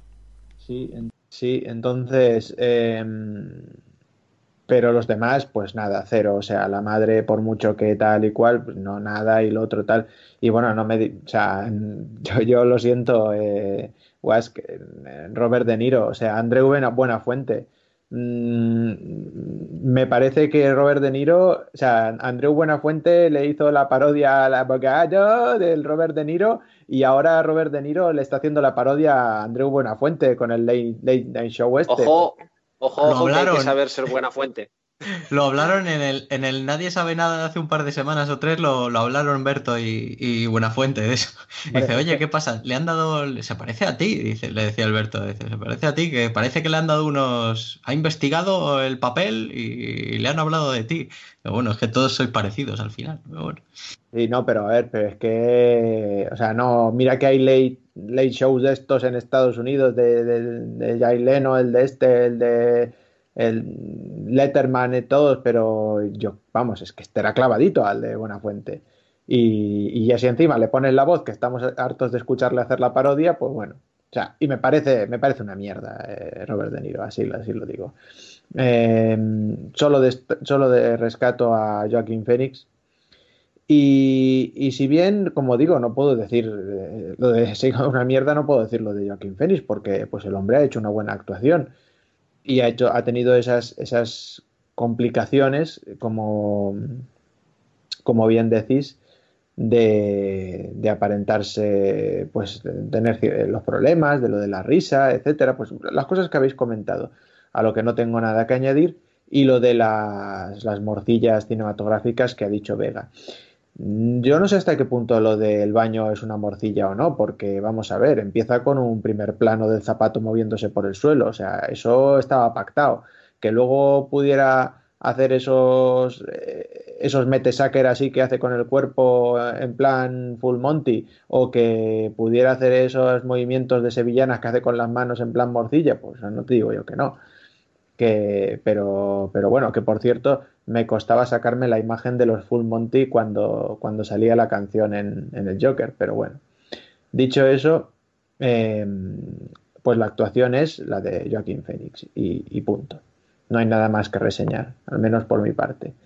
Y en cuanto a las otras partes de la película, como dice Bea, que están por detrás, me quedo también con, eh, con la escenografía, sí, pero me quedo sobre todo con el vestuario. Como bien ha dicho Vega, me parece también que la película, como os he dicho, micrófono en off, se divide en dos partes y me parece que esas dos partes quedan perfectamente reflejadas por el vestuario. Más aún decir que me encantó esa opción mm, por la que tomaron del vestuario haciendo pues no un guiño sino un homenaje a, César Romero del Batman de Adam West Así que, pues en ese sentido, encantadísimo. Y además me parece que ha sido una opción bastante inteligente, porque digamos que todos los demás Joker un poco la gente sí que los tenía en mente, pero el de, el de César Romero pues había quedado un poco más en el olvido y sobre todo pues ya pues de cara a los millennials ¿no? y, a las nuevas generaciones que de, eso nada saben. Así que mm, me parece que, que, ha sido una buena, una buena opción, un acierto y que sobre todo el, tema del vestuario está, está, muy bien llevado a cabo. Y, bueno, y de la música ya ha hablado Wask. Coincido con que es algo totalmente eh, que para acompañar a la imagen, para acompañar a la narración, que no, no se trata de ninguna melodía que te vayas con ella a casa, como digo, como mucho, pues eh, la canción de Full Monty, me llevé a casa y, porque, porque me encanta Full Monty, porque conozco Full Monty mucho, pero el resto ni ninguna se me quedó. El, a lo mejor adoptar ciertas canciones, y ahora no estoy hablando del cello, sino de canciones de fondo, pues yo creo que es ya una, una máxima que va a estar en el cine presente hasta vaya usted a saber cuándo pero yo creo que ahora no hay película que, se resista a meter dos o tres canciones para que la gente que no las conociera antes pues se siente un poquito más gafapasta al decir, no, mira qué canción más buena que ha sonado en el Joker, ¿no? Así que mm, me quedo ahí, que, muy bien la actuación de Joaquín Phoenix, correcta, eh, mm, y, y bien todo lo demás también. Bueno, yo no me voy a meter a valorar nada, pero sí tengo que contaros un secreto y es que si bien me parece un actorazo Joaquín Phoenix y que lo lleva demostrando mucho tiempo, tiene un aura que no sé por qué, pero es que me carga un poquito. Yo no sé si os pasará a vosotros, pero ese rollito que tiene de soy un actor del método, nadie, nadie se mete en el papel como yo, yo siempre investigo y, y vivo mi papel. Pues ya sabéis, el típico actor del método de toda la vida. Es que, es que si yo fuera director, Hablaba con la Mayor o con el representante, le convenzo por una peli y luego le digo, mira, tu protagonista es coprófago. Y empieza la película comiendo cacas de cabra y acaba comiendo cacas de perro y de humano. A ver si también hace el método. Bueno, en fin, son cosas mías. Em, chicos, si queréis, nos metemos ya en harina con la película. Eh, partimos, como muy bien ha dicho Necron, la película en dos partes. Y, y la analizamos un poquito a ver qué nos parece. Necron, ¿te animas? Venga, vamos a ver. Espero no, olvidarme de nada. Vamos, voy, a intentar hacerlo muy esquemático para no caer en el olvido. Así que vamos allá. Bueno, vamos a ver. La película eh, da comienzo con el personaje de, Arthur, un personaje atormentado, un personaje que está, una persona que está yendo a, a unas sesiones de ayuda social con una psicóloga que además eh, pues le deriva en, psiquiatría porque le, está recetando unos medicamentos pues contra la depresión, contra diferentes trastornos eh, mentales y, no sabemos muy bien por qué, la verdad. e incluso se nos hacen algunos guiños a ha estado en el hospital y por qué ha estado y esa es la parte un poco más incógnita del personaje en el cual pues eh, nos deja un poco nos parece que nos va a dejar un poco con, la miel en los labios que luego sin embargo más tarde se explicará. Este personaje como decimos totalmente atormentado que vive en una sociedad decrépita, que es la de, la de una ciudad de Gotham que se cae a pedazos, con eh, mucha corrupción por parte de, la, de los ricos, con los pobres malviviendo, con inseguridad en las calles, eh, los políticos prometen mucho y no hacen nada, vamos, lo que pasa en todo el mundo, o al menos en España también. Eh, y, en este sentido, tenemos a Arthur que trabaja además en, en una empresa de, de payasos, de, clowns, de animadores de fiestas, de hospitales, eh, para hacer promoción de tiendas, etcétera, etcétera. Vemos que vive con su madre, que es una señora anciana, que también parece que está mal de la cabeza, porque insiste mucho con lo de las cartas al señor Wayne. El señor Wayne ha llegado una carta, no ha llegado una carta, etcétera vemos claramente que es una familia desestructurada, que es un hombre con problemas mentales, que tiene problemas económicos, que todo lo que puede ser un problema lo tiene esta gente. Y, em, y entonces, en este sentido, eh, lo, que podemos, lo que podemos deducir es que eh, hay algo que va a ocurrir en el trasfondo y no sabemos muy bien el qué.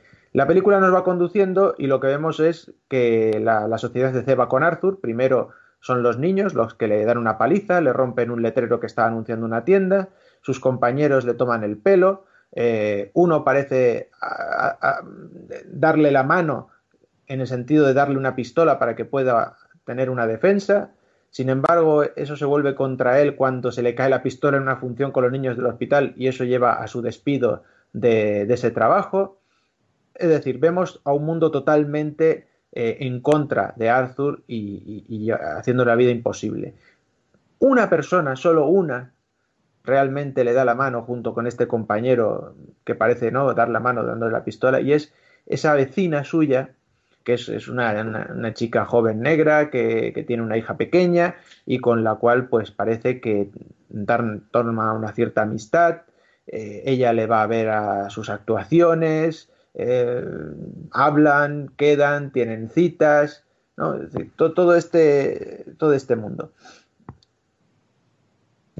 Entonces, mm, eh, ocurre algo, y es que cuando le despiden debido a este, a este suceso que he comentado de la pistola, pues eh, todo deprimido, toma el tren para volver a casa y se encuentra con unos abusones que están, son unos, unos, brokers tipo brokers de Wall Street, pero en este caso de Gotham, que están abusando de una, de una chica y, seguidamente pues le, toca el turno a él porque es, digamos, el, pues el, tarado de turno, además vestido de payaso, en un metro a las tantas de la mañana vacío y encima le da una de las cosas que, tiene, que son unos brotes de risa psicótica.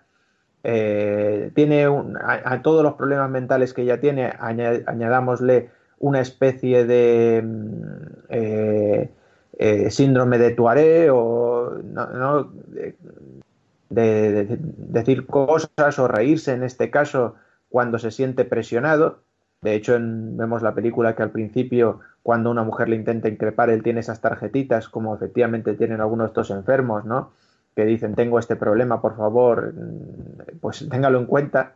Eh, y como digo, estos abusones, pues después de la chica van a por él y abusan de él con la mala suerte para él de ellos que mm, conservaba todavía esa pistola por la cual la habían despedido y les cose a tiros. Les cose a tiros porque si podemos decir que a uno le, dispara casi accidentalmente, al otro no es accidentalmente y al otro le persigue sin más y le, le hace un colador. Eh, parece que esto mm, ha pasado sin pena ni gloria y que no ha calado nada en el personaje, pero sin embargo ha dejado un pozo. Y de ahí empieza la policía a hacer una investigación para ver quién ha podido cometer esos crímenes. En un momento determinado, mmm, parece ser que están detrás de él y entre toda esta vorágine de, circunstancias, la madre de, Arthur que insiste otra vez con las cartas y ahí Paquel que abre eh, esa carta de la madre y descubre pues una, una verdad que a mi parecer va a ser la que va a desencadenar todo el resto de la película. Yo creo que aquí lo podemos dejar. Pues perfecto, chicos, vamos a abordarlo. Eh, si queréis os doy unas pautas, aunque luego si queréis también podéis pasároslas por donde queráis. Em, cosas a comentar. Eh, la crisis social, su relación con su madre, eh, el payaso que quiere ser humorista, el hombre enfermo, ¿qué os parece la escena, esa escena del metro, si es de lo mejor de la película o no, en fin, etc, etc, el papel de la vecina, os tragáis esa ficción, no, es un poco tramposa, no, es obvia. Adelante, Vega. Me has pillado aquí apuntando cosas. Eh, a ver, vamos por partes. Eh, bueno, la verdad, hay una cosa que me jode mucho de esta primera parte y es que está pensada, tío, para, bueno, tíos, tías en general para empatizar con, con Arthur, ¿no? Y no me mola, eso no me mola, no me mola, no me mola. A ver, es un enfermo mental, eh, tiene la vida que tiene. Además es que, aparte de ser un enfermo mental y, tener una vida chunga, es que además es payaso, tío. O sea, es payaso y además se quiere, quiere hacer stand-up comedy. O sea, que es que es como, pero te van, a, te van a hacer polvo, tío. Si es que te van a hacer polvo. Si es que, ¿para qué te metes? Que, que, por cierto, eh, no sé si os habéis dado cuenta que esto es muy, muy curioso, pues llevaba yo un tiempo diciendo, pero ¿por qué, ¿por qué me llama la atención? El nombre del club donde, donde se arranca a estrenarse en esto de la comedia se llama Pogos. Pogo era el nombre de un payaso, no me acuerdo el nombre del, del, señor que, que, lo interpretaba, pero vamos, era un asesino en serie. Y muy famoso el asesino en serie que era el payaso Pogo y se cargó a no sé cuántos niños durante, bueno, de esto creo que hablamos en el especial de It, me parece, en su día. Y, es un, un guiñito, un guiñito. Eh, claro, es que estamos hablando de que no me extraña que, empatices con él, porque al final, aunque no quieras, porque la vida está como está, se estrena en un momento en el que, pues, pues sí que es verdad que, hombre, salvando mucho las distancias, ¿no? Pero, pero hay, hay cierta crisis de valores en el mundo actual en el que, pues eso, te pisan si pueden y si pueden te vuelven a pisar y te repisan y si tienes una enfermedad mental pues peor pero allá te la busques sabes eh, y, al final pues no te, no te queda otra que, ver al muchacho como, como pues eso como un como una víctima si es que es así. Eh, como una víctima. Y ojo eh, la relación con la madre de primeras ya sabías que algo no iba a salir bien de ahí. Aparte del rollo del Wayne, eso de la obsesión que tenía la madre por Wayne y antes de ver las cartas y todo esto, pero tú ya empezabas a barruntar algo que no, que no andaba bien ahí, que no andaba bien. Y ojo, la relación con la madre está muy currada. Tiene un pozo tóxico que no sabes, pero y qué barruntas, pero no sé si os ha pasado, pero cuando llega a casa no se siente eso como casa. Es un poco extraño. Eh, y en eso es lo que hablaba antes de la ambientación y tal, que estaba muy, muy currado. Y por cierto, la, actuación de la madre no está nada mal. Es un poco así, mosquita muerta y eso. Y, que, bueno, luego se nos descubrirá que ella también tenía sus problemas, ¿no? Eh, pero estamos hablando de un hombre que está en un entorno eh, tremendamente hostil, eh, eh, que ha elegido una mala profesión. Eh, lo de la vecina, por cierto, que decía Jarvis, me lo, yo sí me lo tragué. Porque precisamente hay ciertos momentos en la vida, en ciertos círculos, en los que hay personas que no eligen o no están en un buen momento y no eligen bien a los compañeros, ¿no? O, o, directamente es que necesitan algo, ¿no? Y me cuadro. Y dije, mira, esto ha pasado así, ha pasado así. Me pareció si demasiado. te lo tragaste, mi siguiente pregunta es: ¿qué crees que hizo con ella? ¿Crees que la mató? ¿Crees que mató también a su hija? ¿Crees que no? Mm. Mm.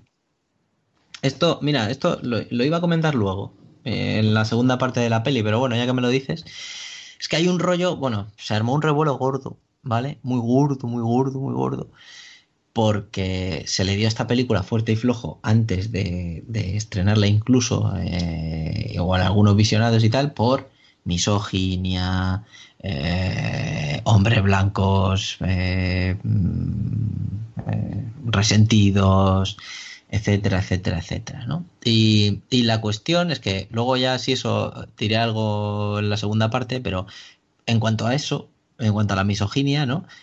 a la única mujer que mata que sepamos es a su madre, ¿no? Y es simbólico al final, ¿no? Forma parte de su, de su, de su, de su tránsito a, Joker, ¿no? Eh, igual que eh, tenemos la escena del metro, que es el primer paso a, es el primer momento en el que su, su digamos que vende su alma al Joker, ¿no? Eh, porque primero se asusta y se va corriendo y luego llega y baila porque se siente aliviado, ¿no? Y es muy buena escena esa, por cierto, como punto de inflexión. Y, me gusta bastante. Además, como ha dicho, como ha dicho Necrom, que, que, pasa. Eh, instintivamente se carga uno, el otro se lo carga porque sí, y el otro no te digo que lo disfruta, pero ya lo saborea de otra manera. ¿Sabes? Y luego de repente se da cuenta y, se larga, como pues eso, como un enfermo mental que hace alguna, alguna, que, agrede a alguien o que pasa algo. Pero volviendo al tema de la, de la misoginia, eso, a la única mujer que queremos que mata es, es, su madre. Hay blame the victim, ¿no? Con su madre, porque se la acusa de permitir los maltratos y tal. Esto ya me estoy, me estoy, me estoy adelantando, pero bueno. Eh, no sabemos lo que pasa con la vecina, que es lo que tú dices, pero por la manera de actuar que ha tenido durante el resto de la película, por ejemplo, con el enano con el que trabaja, cuando van, van a la casa y se carga a su compañero que le ha dejado la pistola y tal, que le deja marchar, yo creo que no la, que no la hace nada. Es un momento extraño porque él se da cuenta de que todo es mentira, ¿vale? Y no sabemos cómo va a reaccionar.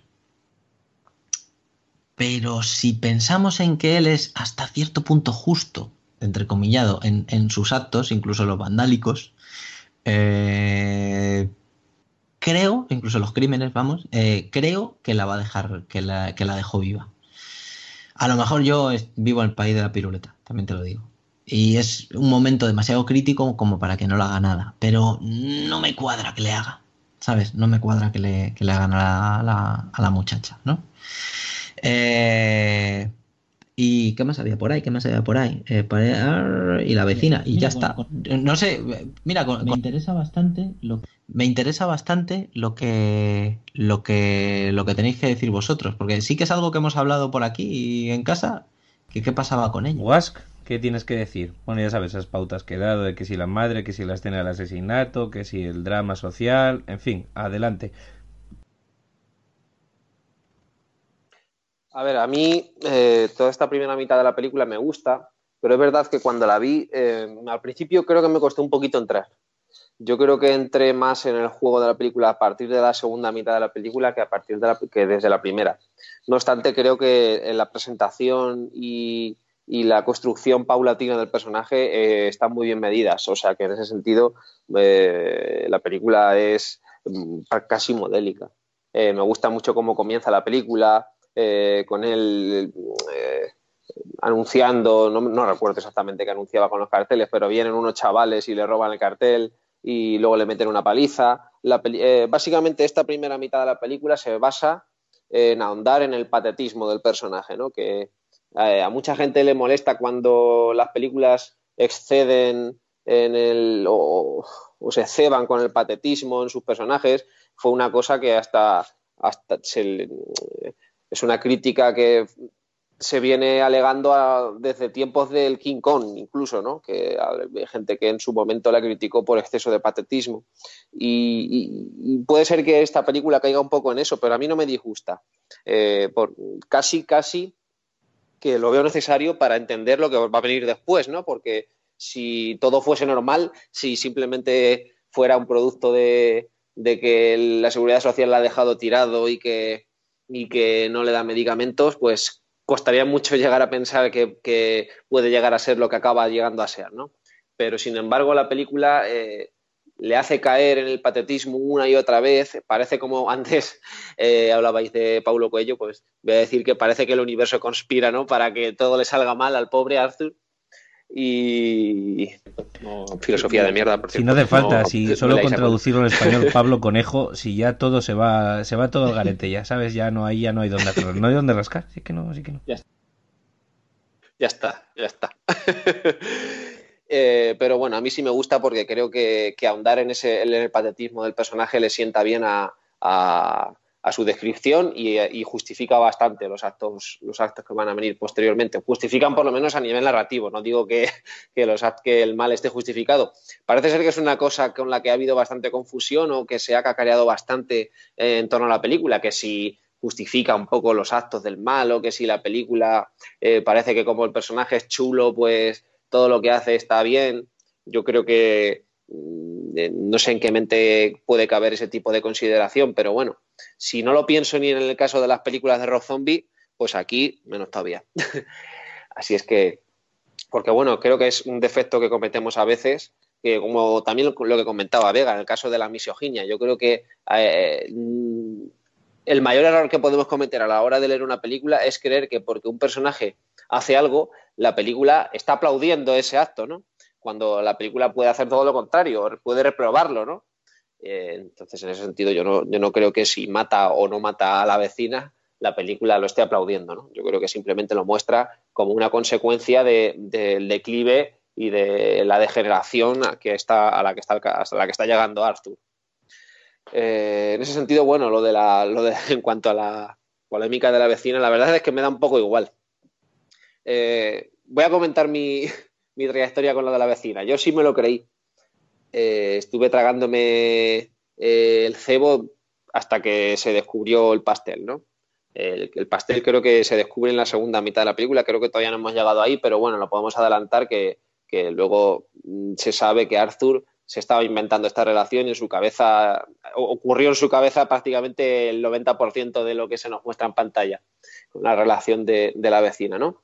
Y en determinado momento parece que se queda sola con ella y no se sabe si cuando sale del piso la ha matado o la simplemente se ha quedado ahí y ya está.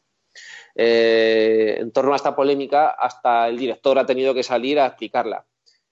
Sinceramente, no he leído las palabras del director ni he leído su explicación porque me trae sin cuidado lo que me diga el director porque al final lo que me importa es lo que nos muestra la película. Y si la película no nos quiere mostrar lo que ocurre con la vecina, pues me da exactamente igual lo que me tenga que decir el director. Eh, lo siento, soy así. así es que si alguien ha leído las opiniones del director y las quiere compartir, pues bienvenidas sean, pero a mí me dan un poquito igual. Así es que no diré si creo que la ha matado o no la ha matado, porque ya digo, si el director no ha querido en la película mostrárnoslo, pues eh, a veces los puntos sugeridos o los, los apartados de sugerencia creo que son mucho más interesantes que los, los, apartados en los cuales se muestran las cosas explícitamente, ¿no? los apartados de explicitud. Eh, bueno, luego toda esta primera parte también ahonda un poco en esta crítica social. La película es decididamente una película social, ¿no? en, en una de sus lecturas o en una de sus principales lecturas. Y claro, está trazando un paralelismo entre, entre la época Ronald Reagan y la época Trump, eh, como dos eh, periodos, no sé si decir negros, pero podríamos decir ligeramente oscuros, azul oscuros, casi negros de, de, de, Estados Unidos. Y vemos una sociedad totalmente enfrentada, enfrentada entre pobres y ricos. Quizás sea una dicotomía un poco pobre, eh, nunca mejor dicho, pero, pero bueno, al final funciona de cara a, la estructura dramática de la película, creo que funciona perfectamente y, joder, casi que empatizas un poco con la lucha de, estos pobres que al final acaban reivindicándose, pero la película es lo suficientemente inteligente como para hacernos ver que toda esta revolución al final la está llevando un zumbao de la cabeza, o sea que yo no creo que en ningún momento se aplauda el comportamiento del Joker ni, nada, porque creo que la película se cuida mucho en, darnos a entender que toda esta revolución la está llevando a cabo un, psicópata. Así es que creo que eh, en ese sentido la película es compleja y, nada maniquea. creo que está bastante bien. Y en cuanto a la escena del metro que comentabais antes que si es la mejor escena de la película o no, puede ser. Yo la recuerdo bastante, es, efectivamente de las que más recuerdo, por cómo está diseñada, por cómo está interpretada y porque además es la escena que hace cambiar radicalmente al personaje o le hace eh, decantarse decididamente por, por, o como si dijéramos, cae directamente en la enfermedad, cae definitivamente en la enfermedad. Hasta ahora la enfermedad estaba latente, estaba controlada con fármacos, convivía con ella como buenamente podía, pero, pero ahí se deja llevar 100% y es cuando empieza verdaderamente el nacimiento del Joker, con esa, con esa primera muerte. Así que me gusta mucho a nivel, a nivel dramático cómo funciona y al principio de esta intervención empezaba diciendo que a lo mejor me, gustaba menos porque eh, esta primera mitad de la película, porque sí es verdad que me descolocó un poco todo el tema de lo de la vecina. Justamente porque me lo creí, me creí la farsa y me creí que esa tía estaba de repente sintiéndose atraída por Arthur, eh, yéndole, a acompañar al hospital cuando su madre cae enferma. ¿Y qué me pasaba? Que me parecía que estaba todo escrito de una forma un tanto pobre y absurda, ¿no? O sea, fíjate, yo me pensaba, o sea, lo que fui a pensar yo es, no, no fue, esto es imposible que sea verdad, esto es una farsa de su cabeza, no, yo lo que pensé es, joder, qué mal escrito está esto, esto no hay quien se lo crea. Además que creo que se lo comenté a la persona que estaba viendo la película conmigo. Le dije yo, pero bueno, esta, esta relación no, hay quien se la crea. y en mi cabeza inocente de mí pensé que, qué mal escrita estaba la película. Y es verdad que estuve un poquito descolocado durante esta, durante esta primera mitad hasta que ya entendí todo un poco y luego se explicó. Así es que eh, veremos cómo luego mejora un poco la cosa a través de las explicaciones. Eh, que inciden en la locura del personaje y en, la confusión entre realidad y ficción. yo, yo tengo que admitir que no me lo colé, pero justo por eso mismo que tú has comentado, Was, porque me parecía tan imposible y dije yo, ojo, ojo, que están poniendo una puta trampa aquí y están siendo tramposos. Lo único que me gusta de esa relación es ese, ese pequeño diálogo de ¿me has seguido hoy? Eh, eh, sí, y tal, bueno, no sé qué, voy a robarte, hoy tengo una pistola aquí, si quieres voy mañana, ¿sabes? Que lo dice en serio, ya no, bueno, pues me hizo un poquito de gracia, y ahí vi el primer, ¿sabes? Ese primer guiño de Joker, de te digo las cosas como son, aunque tú te las tomes a broma y no vas a saber si es broma o no, y eso me llamó un poco la atención, pero el resto no, no me interesó mucho, la verdad. Eh, Necrom, terminamos con tu opinión y si quieres ya adelantas ya la segunda parte. Muy bien, pues a ver, yo por un lado sí que me tragué lo de la vecina y sí tengo que decir qué pasó con ella, aunque esto, como ya hemos dicho, más bien de la segunda parte, eh, yo creo que en la película no la mata. Cuidado, no estoy diciendo de que el personaje no sea capaz de matarla. Lo que yo creo es que tal cual nos presentan al personaje en la película no la mata, porque veremos que el, personaje se va convirtiendo, como ha dicho, como habéis dicho vosotros, eh, va, convirtiéndose cada vez más en el Joker y la última conversión es precisamente el asesinato más a sangre fría que hace, porque ni el de su madre, podríamos decir, es tan, tan, tan a sangre fría. Eh, pero bueno, antes de adelantar mm, temas, pues poco más que, añadir a lo que ya se ha comentado por las otras personas. Lo único que tengo que decir es que sobre lo que habéis dicho del racismo, de la misoginia, estoy también de acuerdo con vosotros en que no creo que, lo favorezcan ni que lo enaltezcan en ningún modo esta película.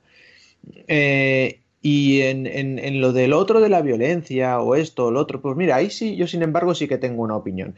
Y yo creo que yo creo que es una opinión porque yo también, porque yo debo ser una mente terriblemente enferma y un engendro del mal eh, salido de los avernos, porque yo incluso antes de verla ya entendía un poquito esto.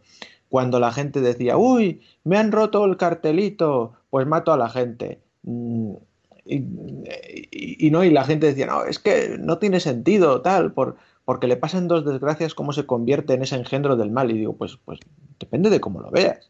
Porque yo a veces veo uno estos dramas tremendos que alguna vez pasan en los, en los estos de sucesos de la televisión de mm, eh, señor, le entran en su casa, matan a su hija, violan a su mujer y al criminal lo meten en la cárcel y a los 5 o 10 años sale y el gobierno le da una ayuda. Pues yo soy ese señor y lo que hago no es ir y matar al criminal que mató a toda mi familia, no. Yo cojo, compro una bomba atómica de uranio y reviento toda la ciudad. Y dices, ¿y qué culpa tendrán el resto? Pues me da igual, pero me cago en todo y me limpio la mano con ello. ¿Sabes? Sea, es, es un poco el a la mierda todo, ¿no? Entonces yo sí que lo entiendo. Y de hecho es una de las cosas por las que tenía muchas ganas de ver la película porque me gustaba mucho y me, y me sentía muy identificado, puedo hasta decirlo, porque, porque a mí, vamos, eh, yo eso, siempre he pensado, digo, eh, eh, echaba en falta un referente cinematográfico de ese, de ese estilo, ¿no? De decir, pues cuando ya las desgracias se te van contigo, pues te vuelves malo. No, no, no te vuelves malo. Revientas el mundo y a tomar por culo, ¿sabes? Y, y, porque no puedo poner una bomba en el núcleo, porque luego entonces vendrían los de la película y me la desactivarían. Pero, pero, pero pongo una bomba en el núcleo y reviento el planeta. Entonces, mm, entiendo ese, ese punto y, y, por eso me, me, parece una cosa, me parecía una cosa muy atractiva y era uno de mis principales motivos que tenía por ganas de ir a verla. Eh, así que mi, mis aplausos por, por dar ese, ese referente cinematográfico a la locura eh, en ese sentido. Aunque es verdad lo que decía, me parece que no, recuerdo si lo decía es eh, Wasco o Vega, de, que no dejamos de lado ese punto lastimero de eh, yo soy así porque el mundo me ha hecho así, ¿no? Pero, pero bueno, aún así me parece interesante y, lo, dejo, y lo dejo ahí de lado. Bueno, pues nada, eh, dicho esto, mmm, mis desvaríos habituales. el, la película, como, hemos dicho, la pausamos en el momento en el que eh, Arthur abría esa carta de la madre, en la cual se descubre pues una verdad cuanto menos fascinante, que es que la madre parece ser que era un amante del, del señor Wayne, y que tuvo un hijo con ella y que Arthur es el fruto de, ese, de esa relación incestuosa. Y, entonces le pide ayuda, le pide subvenciones, le pide etcétera. Entonces, pues eh, Arthur se, enfada, eh, tiene una discusión con la madre, la madre se encierra en el baño, etcétera. La, la película sigue evolucionando Ahí vemos, por ejemplo, el momento en el que mm, eh, la policía va a interrogar a la madre y entonces puede que salga todo el, la inquina y toda la, la, malicia de este, de este asunto y provoca un, no sabemos qué, si un, un ataque de ansiedad, un infarto, un ictus, y ingresan a la madre en el hospital en este momento, como aunque ya lo hemos adelantado en este momento, Arthur todavía está acompañado de la que es su novieta. Y, y, bueno, pues digamos que todo esto lo que va desencadenando es una serie de procesos cada vez más en, en Arthur.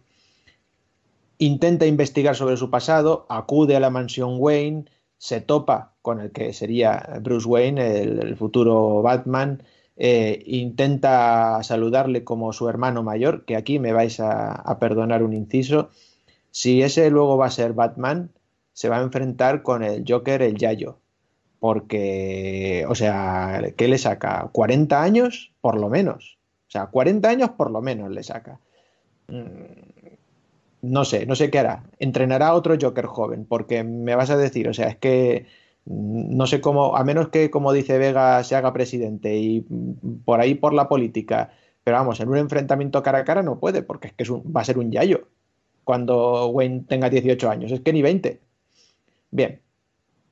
Se enfrenta, como hemos dicho, con el guardaespaldas, aparentemente, del, señor Wayne, que, que, ya nos ha dicho Jarvis que es ni más ni menos que el que Alfred, el, fiel, mayordomo de la mansión Wayne, que le echa de malas maneras de la, mansión y no solo le echa, sino que además le, da el dato de que su madre era una loca y que se lo inventó todo y de que no hubo tal hijo y, y etcétera.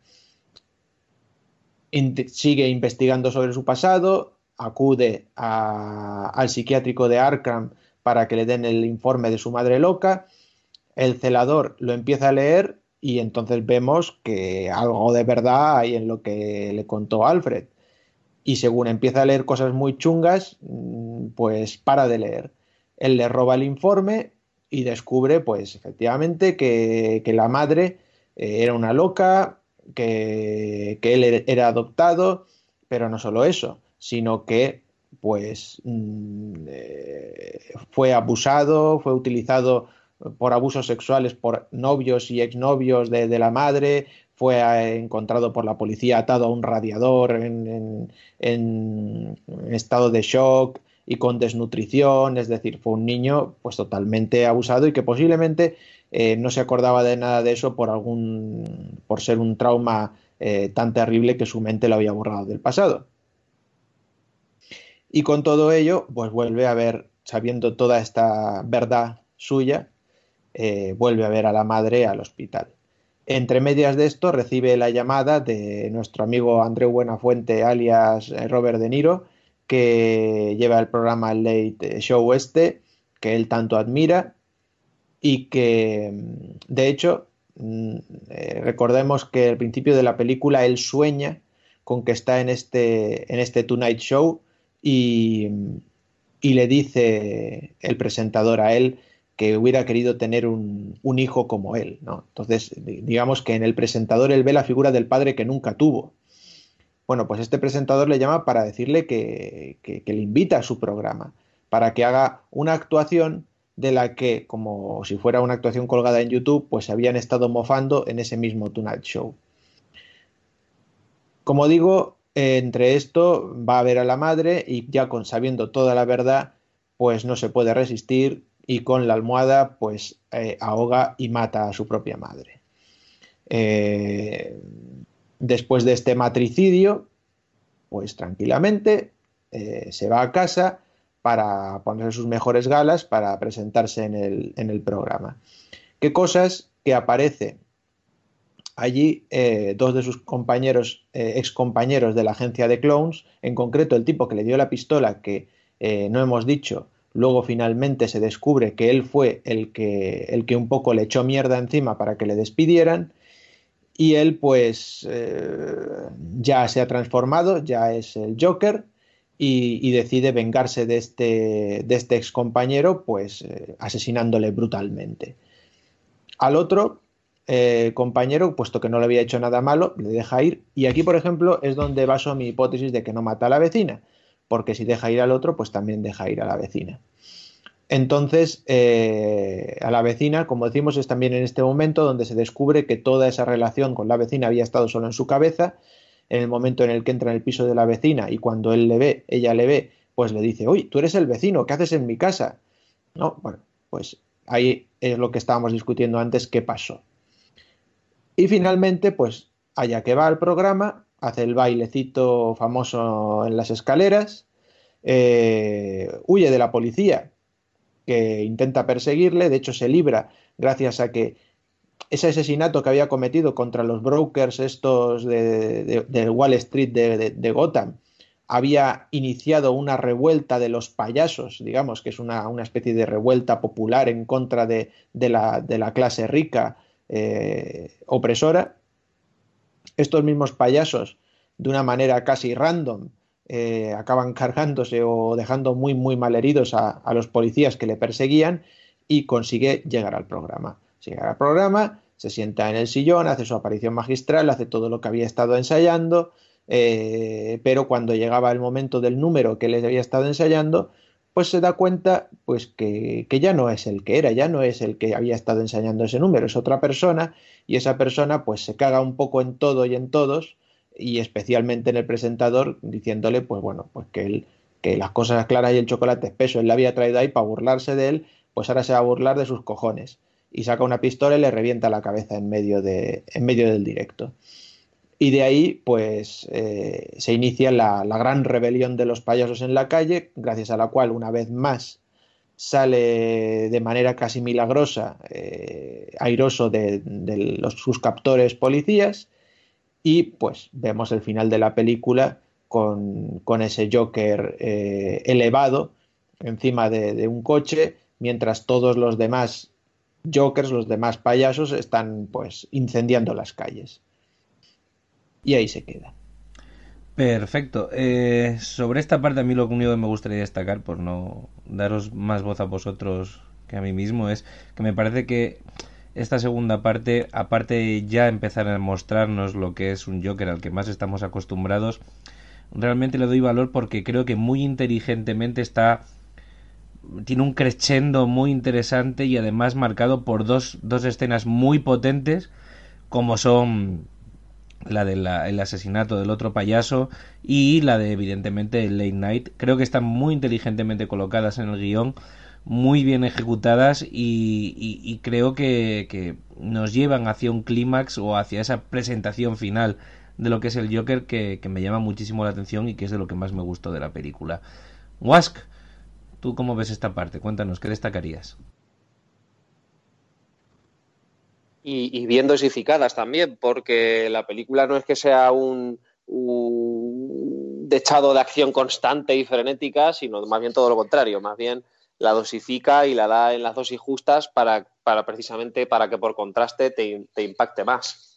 Eh, y yo creo que, bueno, estoy totalmente de acuerdo contigo, la película a partir de, este segundo tramo empieza en un crescendo que, que le hace ganar muchísimos enteros. Eh, a la salida de la película observo que existen muchos chavales que cuando la han terminado de ver se han flipado de una forma exagerada con ella, como, como Dios qué sádica que es o qué violenta. Y bueno, no sé, yo no sé si es que no han visto cine estas chavales o bueno, no digo chavales porque de la casualidad que a lo mejor ocurre con los chavales, pero también ha podido ocurrirle a mucha gente. Eh, me da la sensación de que esta película por su por su apariencia de alguna forma generalista o que podría ser para un público muy, muy general, eh, ha llevado al cine a, tantos tipos de gente que muchos de ellos no están acostumbrados a ver una película cuando te presentan la violencia de una forma más o menos cruda y tal. Y, bueno, anda que no hemos tenido ejemplos a lo largo de la historia del cine, eh, pues en fin. Y yo creo que el referente más inmediato de la escena está en la que Arthur mata a su compañero payaso de Hané, que me recuerda mucho a, a la escena de Funny Games en la que, en la que, bueno, en fin, no vamos a hacer spoiler, pero la cámara se queda ahí fija después de unas muertes bastante traumáticas. Eh, entonces sí, a mí me gusta mucho esta, esta parte por eso, porque creo que está muy en medida la violencia y además se termina de un poco de culminar eh, la transformación del personaje, que por otro lado eh, estoy de acuerdo con, con Necrom, creo que está muy bien e iconografiado, ¿no? Basándose un poco en, aquel Joker de la época de Adam West. Y me gusta mucho, por cierto, su nuevo diseño, que podían haber cogido otra vez el diseño de, del Hitler y han preferido cambiarlo un poco. Me parece que también, además, la gente que hace las revueltas en la calle, no sé si me lo podéis conformar, pero llevan las máscaras estas de payaso que también llevan en el Caballero Oscuro, me parece, los, los payasos del principio de la escena inicial del Caballero Oscuro. No sé si eso lo he soñado o ocurre de verdad, pero Mm, quiero recordarles así con una máscara puesta y creo que era la misma que, en la escena inicial del Caballero Oscuro. Bueno, en cualquier caso, de ser así, era un buen guiño. Y si no, pues, pues me lo he inventado. Ahora ahí queda eso. Eh, y bueno, y luego también en toda esta parte se determina un poco el tema de la relación con Batman, que aunque, bueno, puede ser que esté ahí un poquillo más metido con calzador o que parezca que no tiene mucho interés para lo que nos está contando al final de la trama del personaje, sí que engarza bien con la, con la historia, eh, con, el, con, el, canon general de, lo que es el personaje del Joker en sí y, no olvidemos que el personaje del Joker está se entiende engarzado dentro de, su antagonismo con Batman, o sea que yo creo que, está bien trazado y que no molesta y lejos, bueno, lejos de molestar a mí además me hizo gracia. Yo no me lo esperaba, la verdad, que fueran a hacer esa conexión y me sorprendió, me sorprendió gratamente. Incluso la escena en la que está con el joven eh, el joven Bruce. Y, y le da así esos toquecitos en la cara y tal y aparece por detrás de su, criado y le, dice que demonios está haciendo. Bueno, en fin, todas esas escenas a mí me, convencieron, quizá porque me sorprendieron para bien. Eh, y no sé si hay algo más así de lo que hablar de toda esta parte. Bueno, el final me pareció, me pareció muy potente y me lo tengo grabado. Sobre todo, más que el ascenso, este final de cuando le salvan y, él sale del coche, pues la escena del late night, que creo que es potentísima. Muy bien interpretada por, sobre todo por, por Joaquin Phoenix, pero bueno, yo, como decía antes, creo que Robert De Niro le da bien la, Oye, que, eh, que, no es tan fácil ser buena fuente, yo creo, ¿eh? no lo hace mal y está ahí en ese papel cínico y de, de que, bueno, en fin, viene un poco a representar el cinismo de los medios de comunicación. Eso ya, la crítica es más que evidente, ¿no? Y, y cómo él lucha contra eso al final y se revela eh, ya como un último acto de, de rebeldía eh, que termina un poco de, de, convencer a las masas que, de que él es el, el, digamos, el elegido para encabezar esa, esa revolución. Así es que sí, me gusta, me gusta mucho toda esta parte y cómo está construida narrativamente, etcétera. Muy bien. Vega, vamos a dejar a Necron para el final, ya que ha tenido que gastar más saliva, si lo puede recuperar un poco. Es tu turno. a ver, eh, vamos a empezar con lo positivo, que básicamente es, bueno, prácticamente lo que habéis dicho vosotros, la transición del, del personaje, o sea, el, empicado que va. Eh, como he dicho antes, en, muchos aspectos eh, gracias a la fotografía, en muchos aspectos gracias al vestuario, gracias a la actuación de Jackie Phoenix. Eh, es, está muy logrado y es, y es, muy rápido. O sea, realmente es, eh, no para en, este, en esta segunda parte de la película. Y, y, se culmina en, en, la escena del late, del late night, que es, que es maravillosa. Hay una cosa que no me mola y es que bueno, no me mola y sí, porque al fin y al cabo es un punto de vista del personaje. Él dice, eh, has venido vestido así y, y, tal, pero quieres dejar claro que no es nada político. No, no, no, no soy nada político. Y luego se marca un speech del carajo, ¿sabes? Pero se marca un speech del carajo, un speech político sin que él sepa que es político. Él expresa sus sentimientos tal y como son, tal y como él lo ve, tal y como él lo ha descubierto. ¿Sabes? Porque él tonto no es. ¿sabes? Pero se tomaban las cosas de otra manera, pero eso se ha acabado ya. ¿sabes? Y, y la frase aquella de, creía que mi vida era un drama o algo así, y, y, no, me he dado cuenta de que mi vida es una comedia, o sea, que ha dado la vuelta al calcetín, es, maravillosa. Es, es, el hombre se ha dado cuenta de, de, que, ¿sabes qué? Me importa toda una mierda. Y a partir de ahora nos vamos a reír todos muchísimo, ¿sabes? Incluido tú, que me has traído este programa, para precisamente para, para, reírte de mí y te creas que no me iba a dar cuenta, ¿sabes? Porque es lo que decía Wask, el cinismo y, y, la hipocresía que hay ahí, tela, marinera, tela, marinera. Y eso me encantó, eso sí me gustó mucho. Ay, pero hay una cosa de esta segunda parte de la película que me enfada mogollón, me enfada muchísimo y es que el amigo Todd Phillips, eh, primero, nos meta lo de la posibilidad del parentesco de, de Joker con, con, bueno, de Arthur con, con, con Bruce Wayne. O sea, ya, a mí eso me pareció un poco serio. O sea, me pareció tramposo, como ha dicho Jarvis al principio, y, y, metido con mucho calzador. Como vamos a justificar que esto, que esto tiene que estar en el mismo universo y ya está. Pero es que ya ¿Cuántas veces, amigos, tenemos que ver morir a los padres de Batman? ¿Cuántas veces tenemos que verlos morir? Porque además la duda, cuando entra en el callejón, que ya lo sabes, es, ¿van a caer las perlas o no van a caer las perlas? Porque si no hay perlas que caen, no es una muerte de los padres de Batman. Ya lo sabéis, ¿sabes? Y ya me lo tomo así porque, joder, tío, en serio. O sea, vamos, vamos a volver otra vez a lo mismo de la muerte de los padres de Batman y es, es, algo que me enfada mucho, me ha enfadado mucho. Sé que es una película que se llama Joker, sé que está en el universo de Batman y que tiene que aparecer. Pero, joder, bueno, venga, poner lo del parentesco de Bruce Wayne, venga, va, venga, pues tienes la duda, ya está. no me pongas que se mueren los padres de Batman y justo tiene que ser en esa época y en esa revuelta. Y por favor, la escenita de que voy a voy allí y me encuentro con, con Bruce Wayne de pequeño, que además coincido totalmente con lo que ha dicho, con lo que ha dicho Necrom. O sea, el Yayo Joker, el Yayo Joker es maravilloso. o sea, esto no, no la, diferencia de edad no hay que la salve, está claro. Pero bueno, eh, aparte de eso, la el segundo tramo de esta, de esta película es muy está muy bien, muy bien, o sea, tienen, digamos, me iba a decir muy bien aprovechado, pero a mí no se me hizo nada largo, te lleva bien, eh, vas bien con el personaje, que eso mola mucho. Hay algún puntito cómico que está muy chulo. Eh, no voy a decir el del enano porque me parece un poco forzadillo, pero hay uno justo antes de que vayan. Eh, creo que ya esto podemos encuadrarlo en la primera parte de la película, en realidad, pero bueno, hay una parte que se choca él contra un contra un contra un cristal porque es solo de salida y, es algo que no viene al caso nada y a mí me hizo muchísima gracia porque además le acababan de preguntar los policías, estaba fuera y le preguntan los policías sobre qué ha pasado, no sé qué. sé que parece que te ganan la vida un payaso y qué tal te va y no sé qué. Y hablan de la gracia o algo así, no me acuerdo. Y cuando se da la vuelta se pega una hostia con el cristal y es como...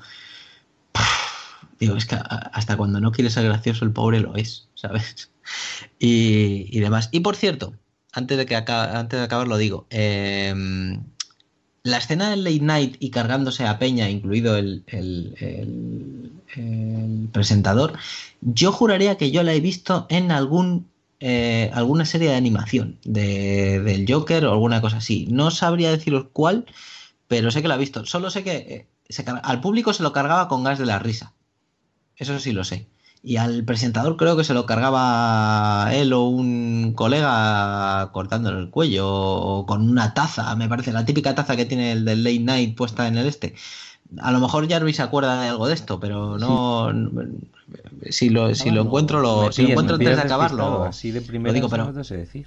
Pues tengo yo un pues tengo yo un recuerdo por ahí. Ahora voy a voy a acudir a Google Late Night sí me suena que en la película de Batman, la de Nicholson, eh, Jack Nicholson sí va a un Late Night y hace algo del estilo con el gas ese que los, los mata a todos porque los deja sonriendo. Eso seguro.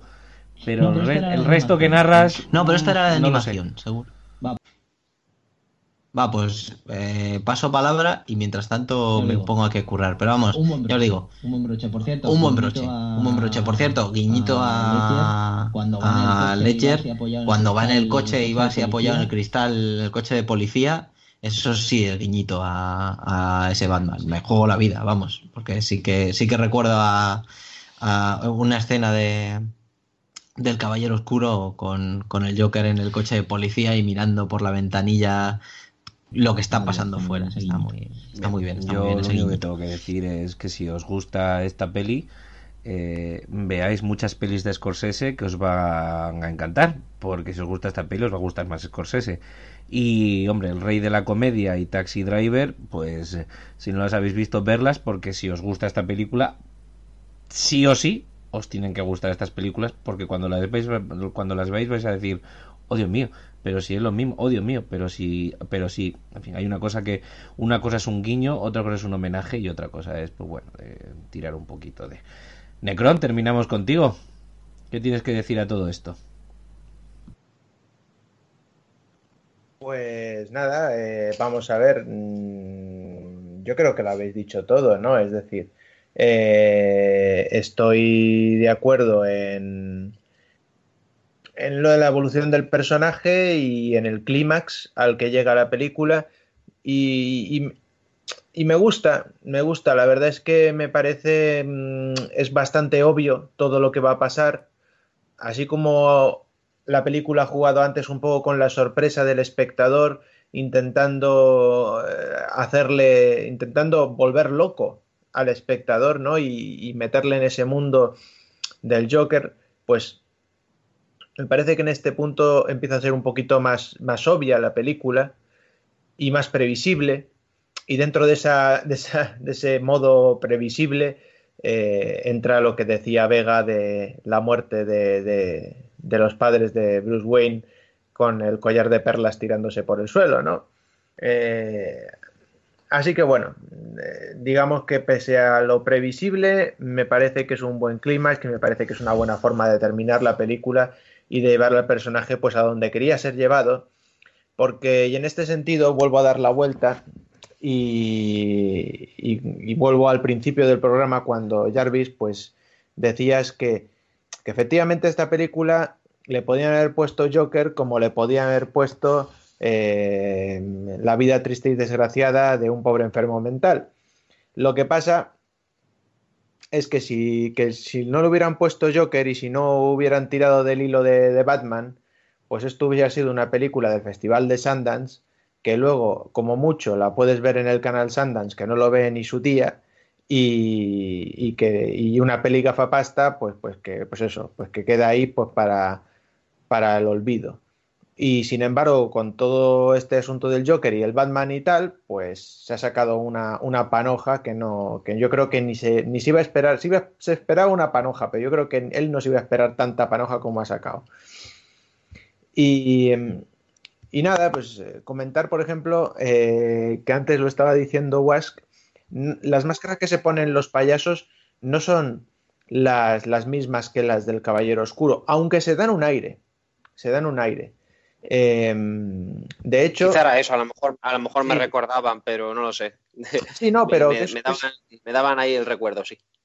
No, pero es un recurso, la verdad, porque, por ejemplo, después de que hicieran eso en el Caballero Oscuro, eh, sacaron un videojuego que tuvo bastante éxito y luego sacaron varias, varias ediciones que se llamaba Payday, que era de, unos ladrones eh, y todos llevaban ese tipo de máscaras. Y, luego más tarde eh, empezó todo esto de la purga, donde si no llevaban ese tipo de máscaras, pero también había un poquito ese rollete, ¿no? Y yo creo que aquí pues vuelve a tirar ese guiño y bueno, yo creo que es, es efectivo y, sí que nos recuerda un poquito a esa escena. También concuerdo totalmente con que la escena del coche es, guiño a, Leguer total. Y también, por supuesto, que, concuerdo con Jarvis con que pues Taxi Driver y otras tantas películas pues son esto mismo, ¿no? Eh, mm, vamos, de hecho, cuando estaba enseñando el, la actuación que iba a hacer él con la pistola, yo digo, bueno, esto le falta ponerse, ponerse con el espejo y, decirle, ¿me estás hablando a mí? ¿Me estás hablando a mí? Porque, porque es muy, muy, muy similar. Pero bueno, yo me quedo con que me parece, como, como he dicho, una película correcta. Esto además lo podéis dejar como mi alegato final. Eh, y así os paso la palabra. Me parece una película correcta. Me parece que es una película que nos coge, que coge un personaje como es el del Joker o ya pues si queremos eh, poner ese punto nosotros también de humor en, el, programa, coge al personaje de El Bromas y... Em, el Guasón. El Guasón, sí, sí, pero lo de El Bromas me ha, gustado más. Es como el, Joyas, ¿no? Pues el Bromas. Y, y le da una vuelta de tuerca y, le, y bueno, pues nos lo plantea de una forma un tanto diferente y yo creo que pues pintona y resuelta y como digo, pues como he dicho al principio, yo le doy entre un 7, un 7 y medio y, eso, un notable. Lo que era un notable de antes, pues un, un notable, notable bajo, si queréis decir, le doy. Mm, correcta, pero desde luego nada de ser reseñable. Y ya os digo yo que así como del Caballero Oscuro me acordaré hasta en mi lecho de muerte, de aquí unos años de esta película, pues yo creo que me voy a olvidar bastante. Y si me acuerdo de algo, como mucho del traje rojo estupendísimo del que hemos hablado ya. Pues muy bien. Chicos, momento de alegatos finales y alguna cosilla que os haya, se os haya quedado en el, en el tintero con respecto a esta película, Wask. Fíjate que yo estoy de acuerdo contigo, Necrom. Yo, yo también creo que es mejor El Caballero Oscuro y que es incluso más memorable. Aunque solo sea porque es más espectacular, ¿no? Y al final te entra por los ojos El Caballero Oscuro, eh, pero es que encima está muy inteligentemente construida. Hay muchas cosas que funcionan. Yo no sé, bueno, no sé por qué iba a decir, sí, por el buen hacer de, Christopher Nolan. Pero ese buen hacer nos lo demostró sin lugar a dudas en la siguiente entrega de la saga y en El Caballero Oscuro sí, o sea que quizá fue una, una, conjugación de los astros que se alinearon para que todo funcionase bien en esa película. Y en el Joker funciona bien, pero al final es verdad que aunque sea por afinidad temática, pues acaba siendo un drama, eh, un drama sin demasiados puntos que la terminen de hacer eh, especial, más allá de una interpretación principal eh, increíble, que, que, a la postre será lo más recordado de la película con diferencia, la, la interpretación que conduce y vertebra toda la película. Entonces, en ese sentido sí que me gusta más El Caballero Oscuro porque la, creo más memorable. Pero voy más allá y creo que con esto hago la, última reflexión final en torno a la película. Cuando se trata de una película, y le pasa mucho a estos thrillers psicológicos basados en la locura, en los, que no se sabe muy bien si todo forma parte de la ilusión del loco, es la realidad, mentiras eh, cuando este tipo de thrillers se basan tanto en un giro del guion, es decir, en hacernos ver que al principio nos, dicen que había una relación de parentesco entre, entre Batman y él y luego que no, eh, al principio nos dicen que estaba con la chica y luego que no, eh, en fin, luego sabemos que al final va a acabar matando al, al, presentador que al principio de la película era su ídolo y era a lo que él aspiraba cuando estas películas se basan tanto en ese tipo de giros, al final cuando las vuelves a ver ya no es lo mismo, ya no te llevan la misma sorpresa. Le pasa, le pasa mucho a las películas de Shyamalan, por ejemplo, ¿no? que se basan tanto en un giro final que una vez que te conoces el giro, la película se te agota un poco. Eh, no era el caso del Caballero Oscuro, porque el Caballero Oscuro contaba con elementos de interés y desde luego su interés no lo vertebraba en función de, de determinados giros del guion estructuralmente colocados de alguna forma inteligente, sino que, sino que se basaba en escenas, en trufar la película, digamos, de escenas más o menos eh, espectaculares o, distintas fases ¿no? de la película. Bueno, el caso es que eh, creo que si la vuelvo a ver le voy, le voy, a perder un poco, no la voy a ver con tanto interés porque ya me voy a conocer un poco de qué va la movida, ya me voy a conocer un poco el juego. Y es verdad que si me tengo que poner ahora a ver una película otra vez, creo que antes me volvería a ver eh, El Caballero Oscuro por enésima vez que el Joker, pero bueno, eh, con todo y con eso, el Joker me sigue pareciendo una película muy buena y también, por qué no decirlo, de lo mejor que se ha hecho este año. Que, que ojo, que me parece que está siendo este año mejor que, mejor que el año pasado. El año pasado apenas pude rescatar un par de notables o tres y este año ya llevo cuatro o cinco películas más que notables en, hablamos de producciones de, de 2019, y... ¿no?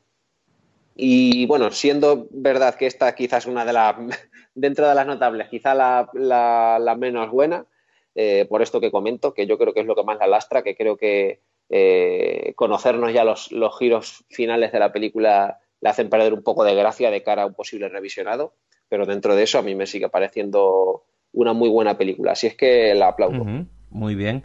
Sí, además parece que todavía puede que salga alguna cosita muy decente en lo que queda de año. Comentar que lo de Nolan en realidad es porque Nolan eh, con Batman Begins y El Caballero Oscuro, él ya había cerrado ese, ese tándem, esa dueta y para él estaba, era lo que quería hacer y como lo quería hacer. Pero la Majors le obligaron a, a hacer la tercera parte porque bueno, el taquillazo fue muy fuerte y querían sacarle más partido y pues bueno, el chantaje fue claro, que quieres hacer qué, Intel este qué, ese truñaco, ¿cómo? No, no, si quieres hacer eso y que pongamos pasta, vas a hacer otra de Batman y esa es la razón por la que realmente es una peli el regreso del Caballero Oscuro que bueno, ni sigue el cómic, ni tampoco está bien rematada, ni está hecha con las mismas ganas, ni era el mismo proyecto, ni nada de nada de nada. Eso... Infinitamente peor. Eso es. Infinitamente eso es. peor. Mucho peor. Mega, vamos a finiquitar contigo. Pues tampoco voy a decir gran cosa, porque está todo dicho. Es que está todo dicho. Eh, pues sí, no va a pasar a la historia. Pero, oye, pues se ponen esas películas de DC. O vamos a, vamos a abrirlo mejor. Esas películas que hemos hablado antes de ambientadas en, universo de superhéroes, pero que tienen un puntito oscuro, un puntito serio y que gusta ver de vez en cuando. Yo la he visto otra vez hace poco, en un periodo de un par de semanas y, oye, bueno, pues me ha resultado ya sabiendo lo que había y ya, pues a lo mejor ya fuera de, ese, de esas expectativas ya, ya ha sido, la he visto desde, desde otro prisma.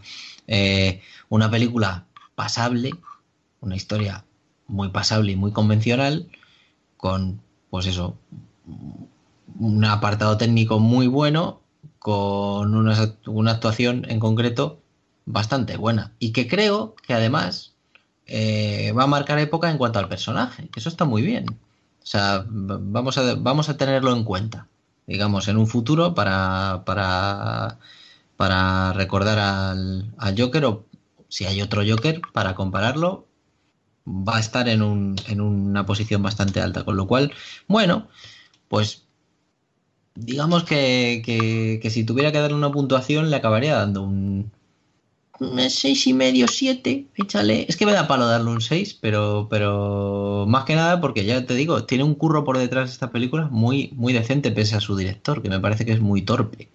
Eh, quizá a lo mejor le faltaba experiencia en otro tipo de películas que no fueran comedias o, se obsesionó demasiado en querer hacer su eh, Mean Streets, ¿sabes? Pero esto es así. Y por cierto, que si me quedaba en el tintero y ya os lo he pasado por WhatsApp, eh, la escena que digo de, Late Night es en The Dark Knight Returns de Joker Return. Eh, que sí, que sí, que, yo sabía que la había visto en algún sitio y no sabía dónde. Y se me había olvidado lo de lo que he comentado Jarvis del de, Joker de Jack Nicholson en el programa de la tele, es verdad. Tienes mucha razón. Pero vamos, una película que si no habéis visto tenéis que ver, está claro, porque va a ser de lo más potente de este año. Y si la habéis visto una vez, eh, echarle un ojo una otra vez con esto que os comentamos, a ver si ya no porque os guste más o menos, sino para que le saquéis más jugo. Yo creo que es, es bastante conveniente.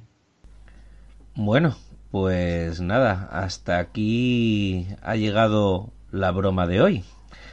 Eh, Chicos, como siempre, muchas gracias por la participación, gracias por estar otra vez aquí, gracias por darnos vuestra opinión y os despido con un ¿por qué tan serios? Hasta luego, chicos.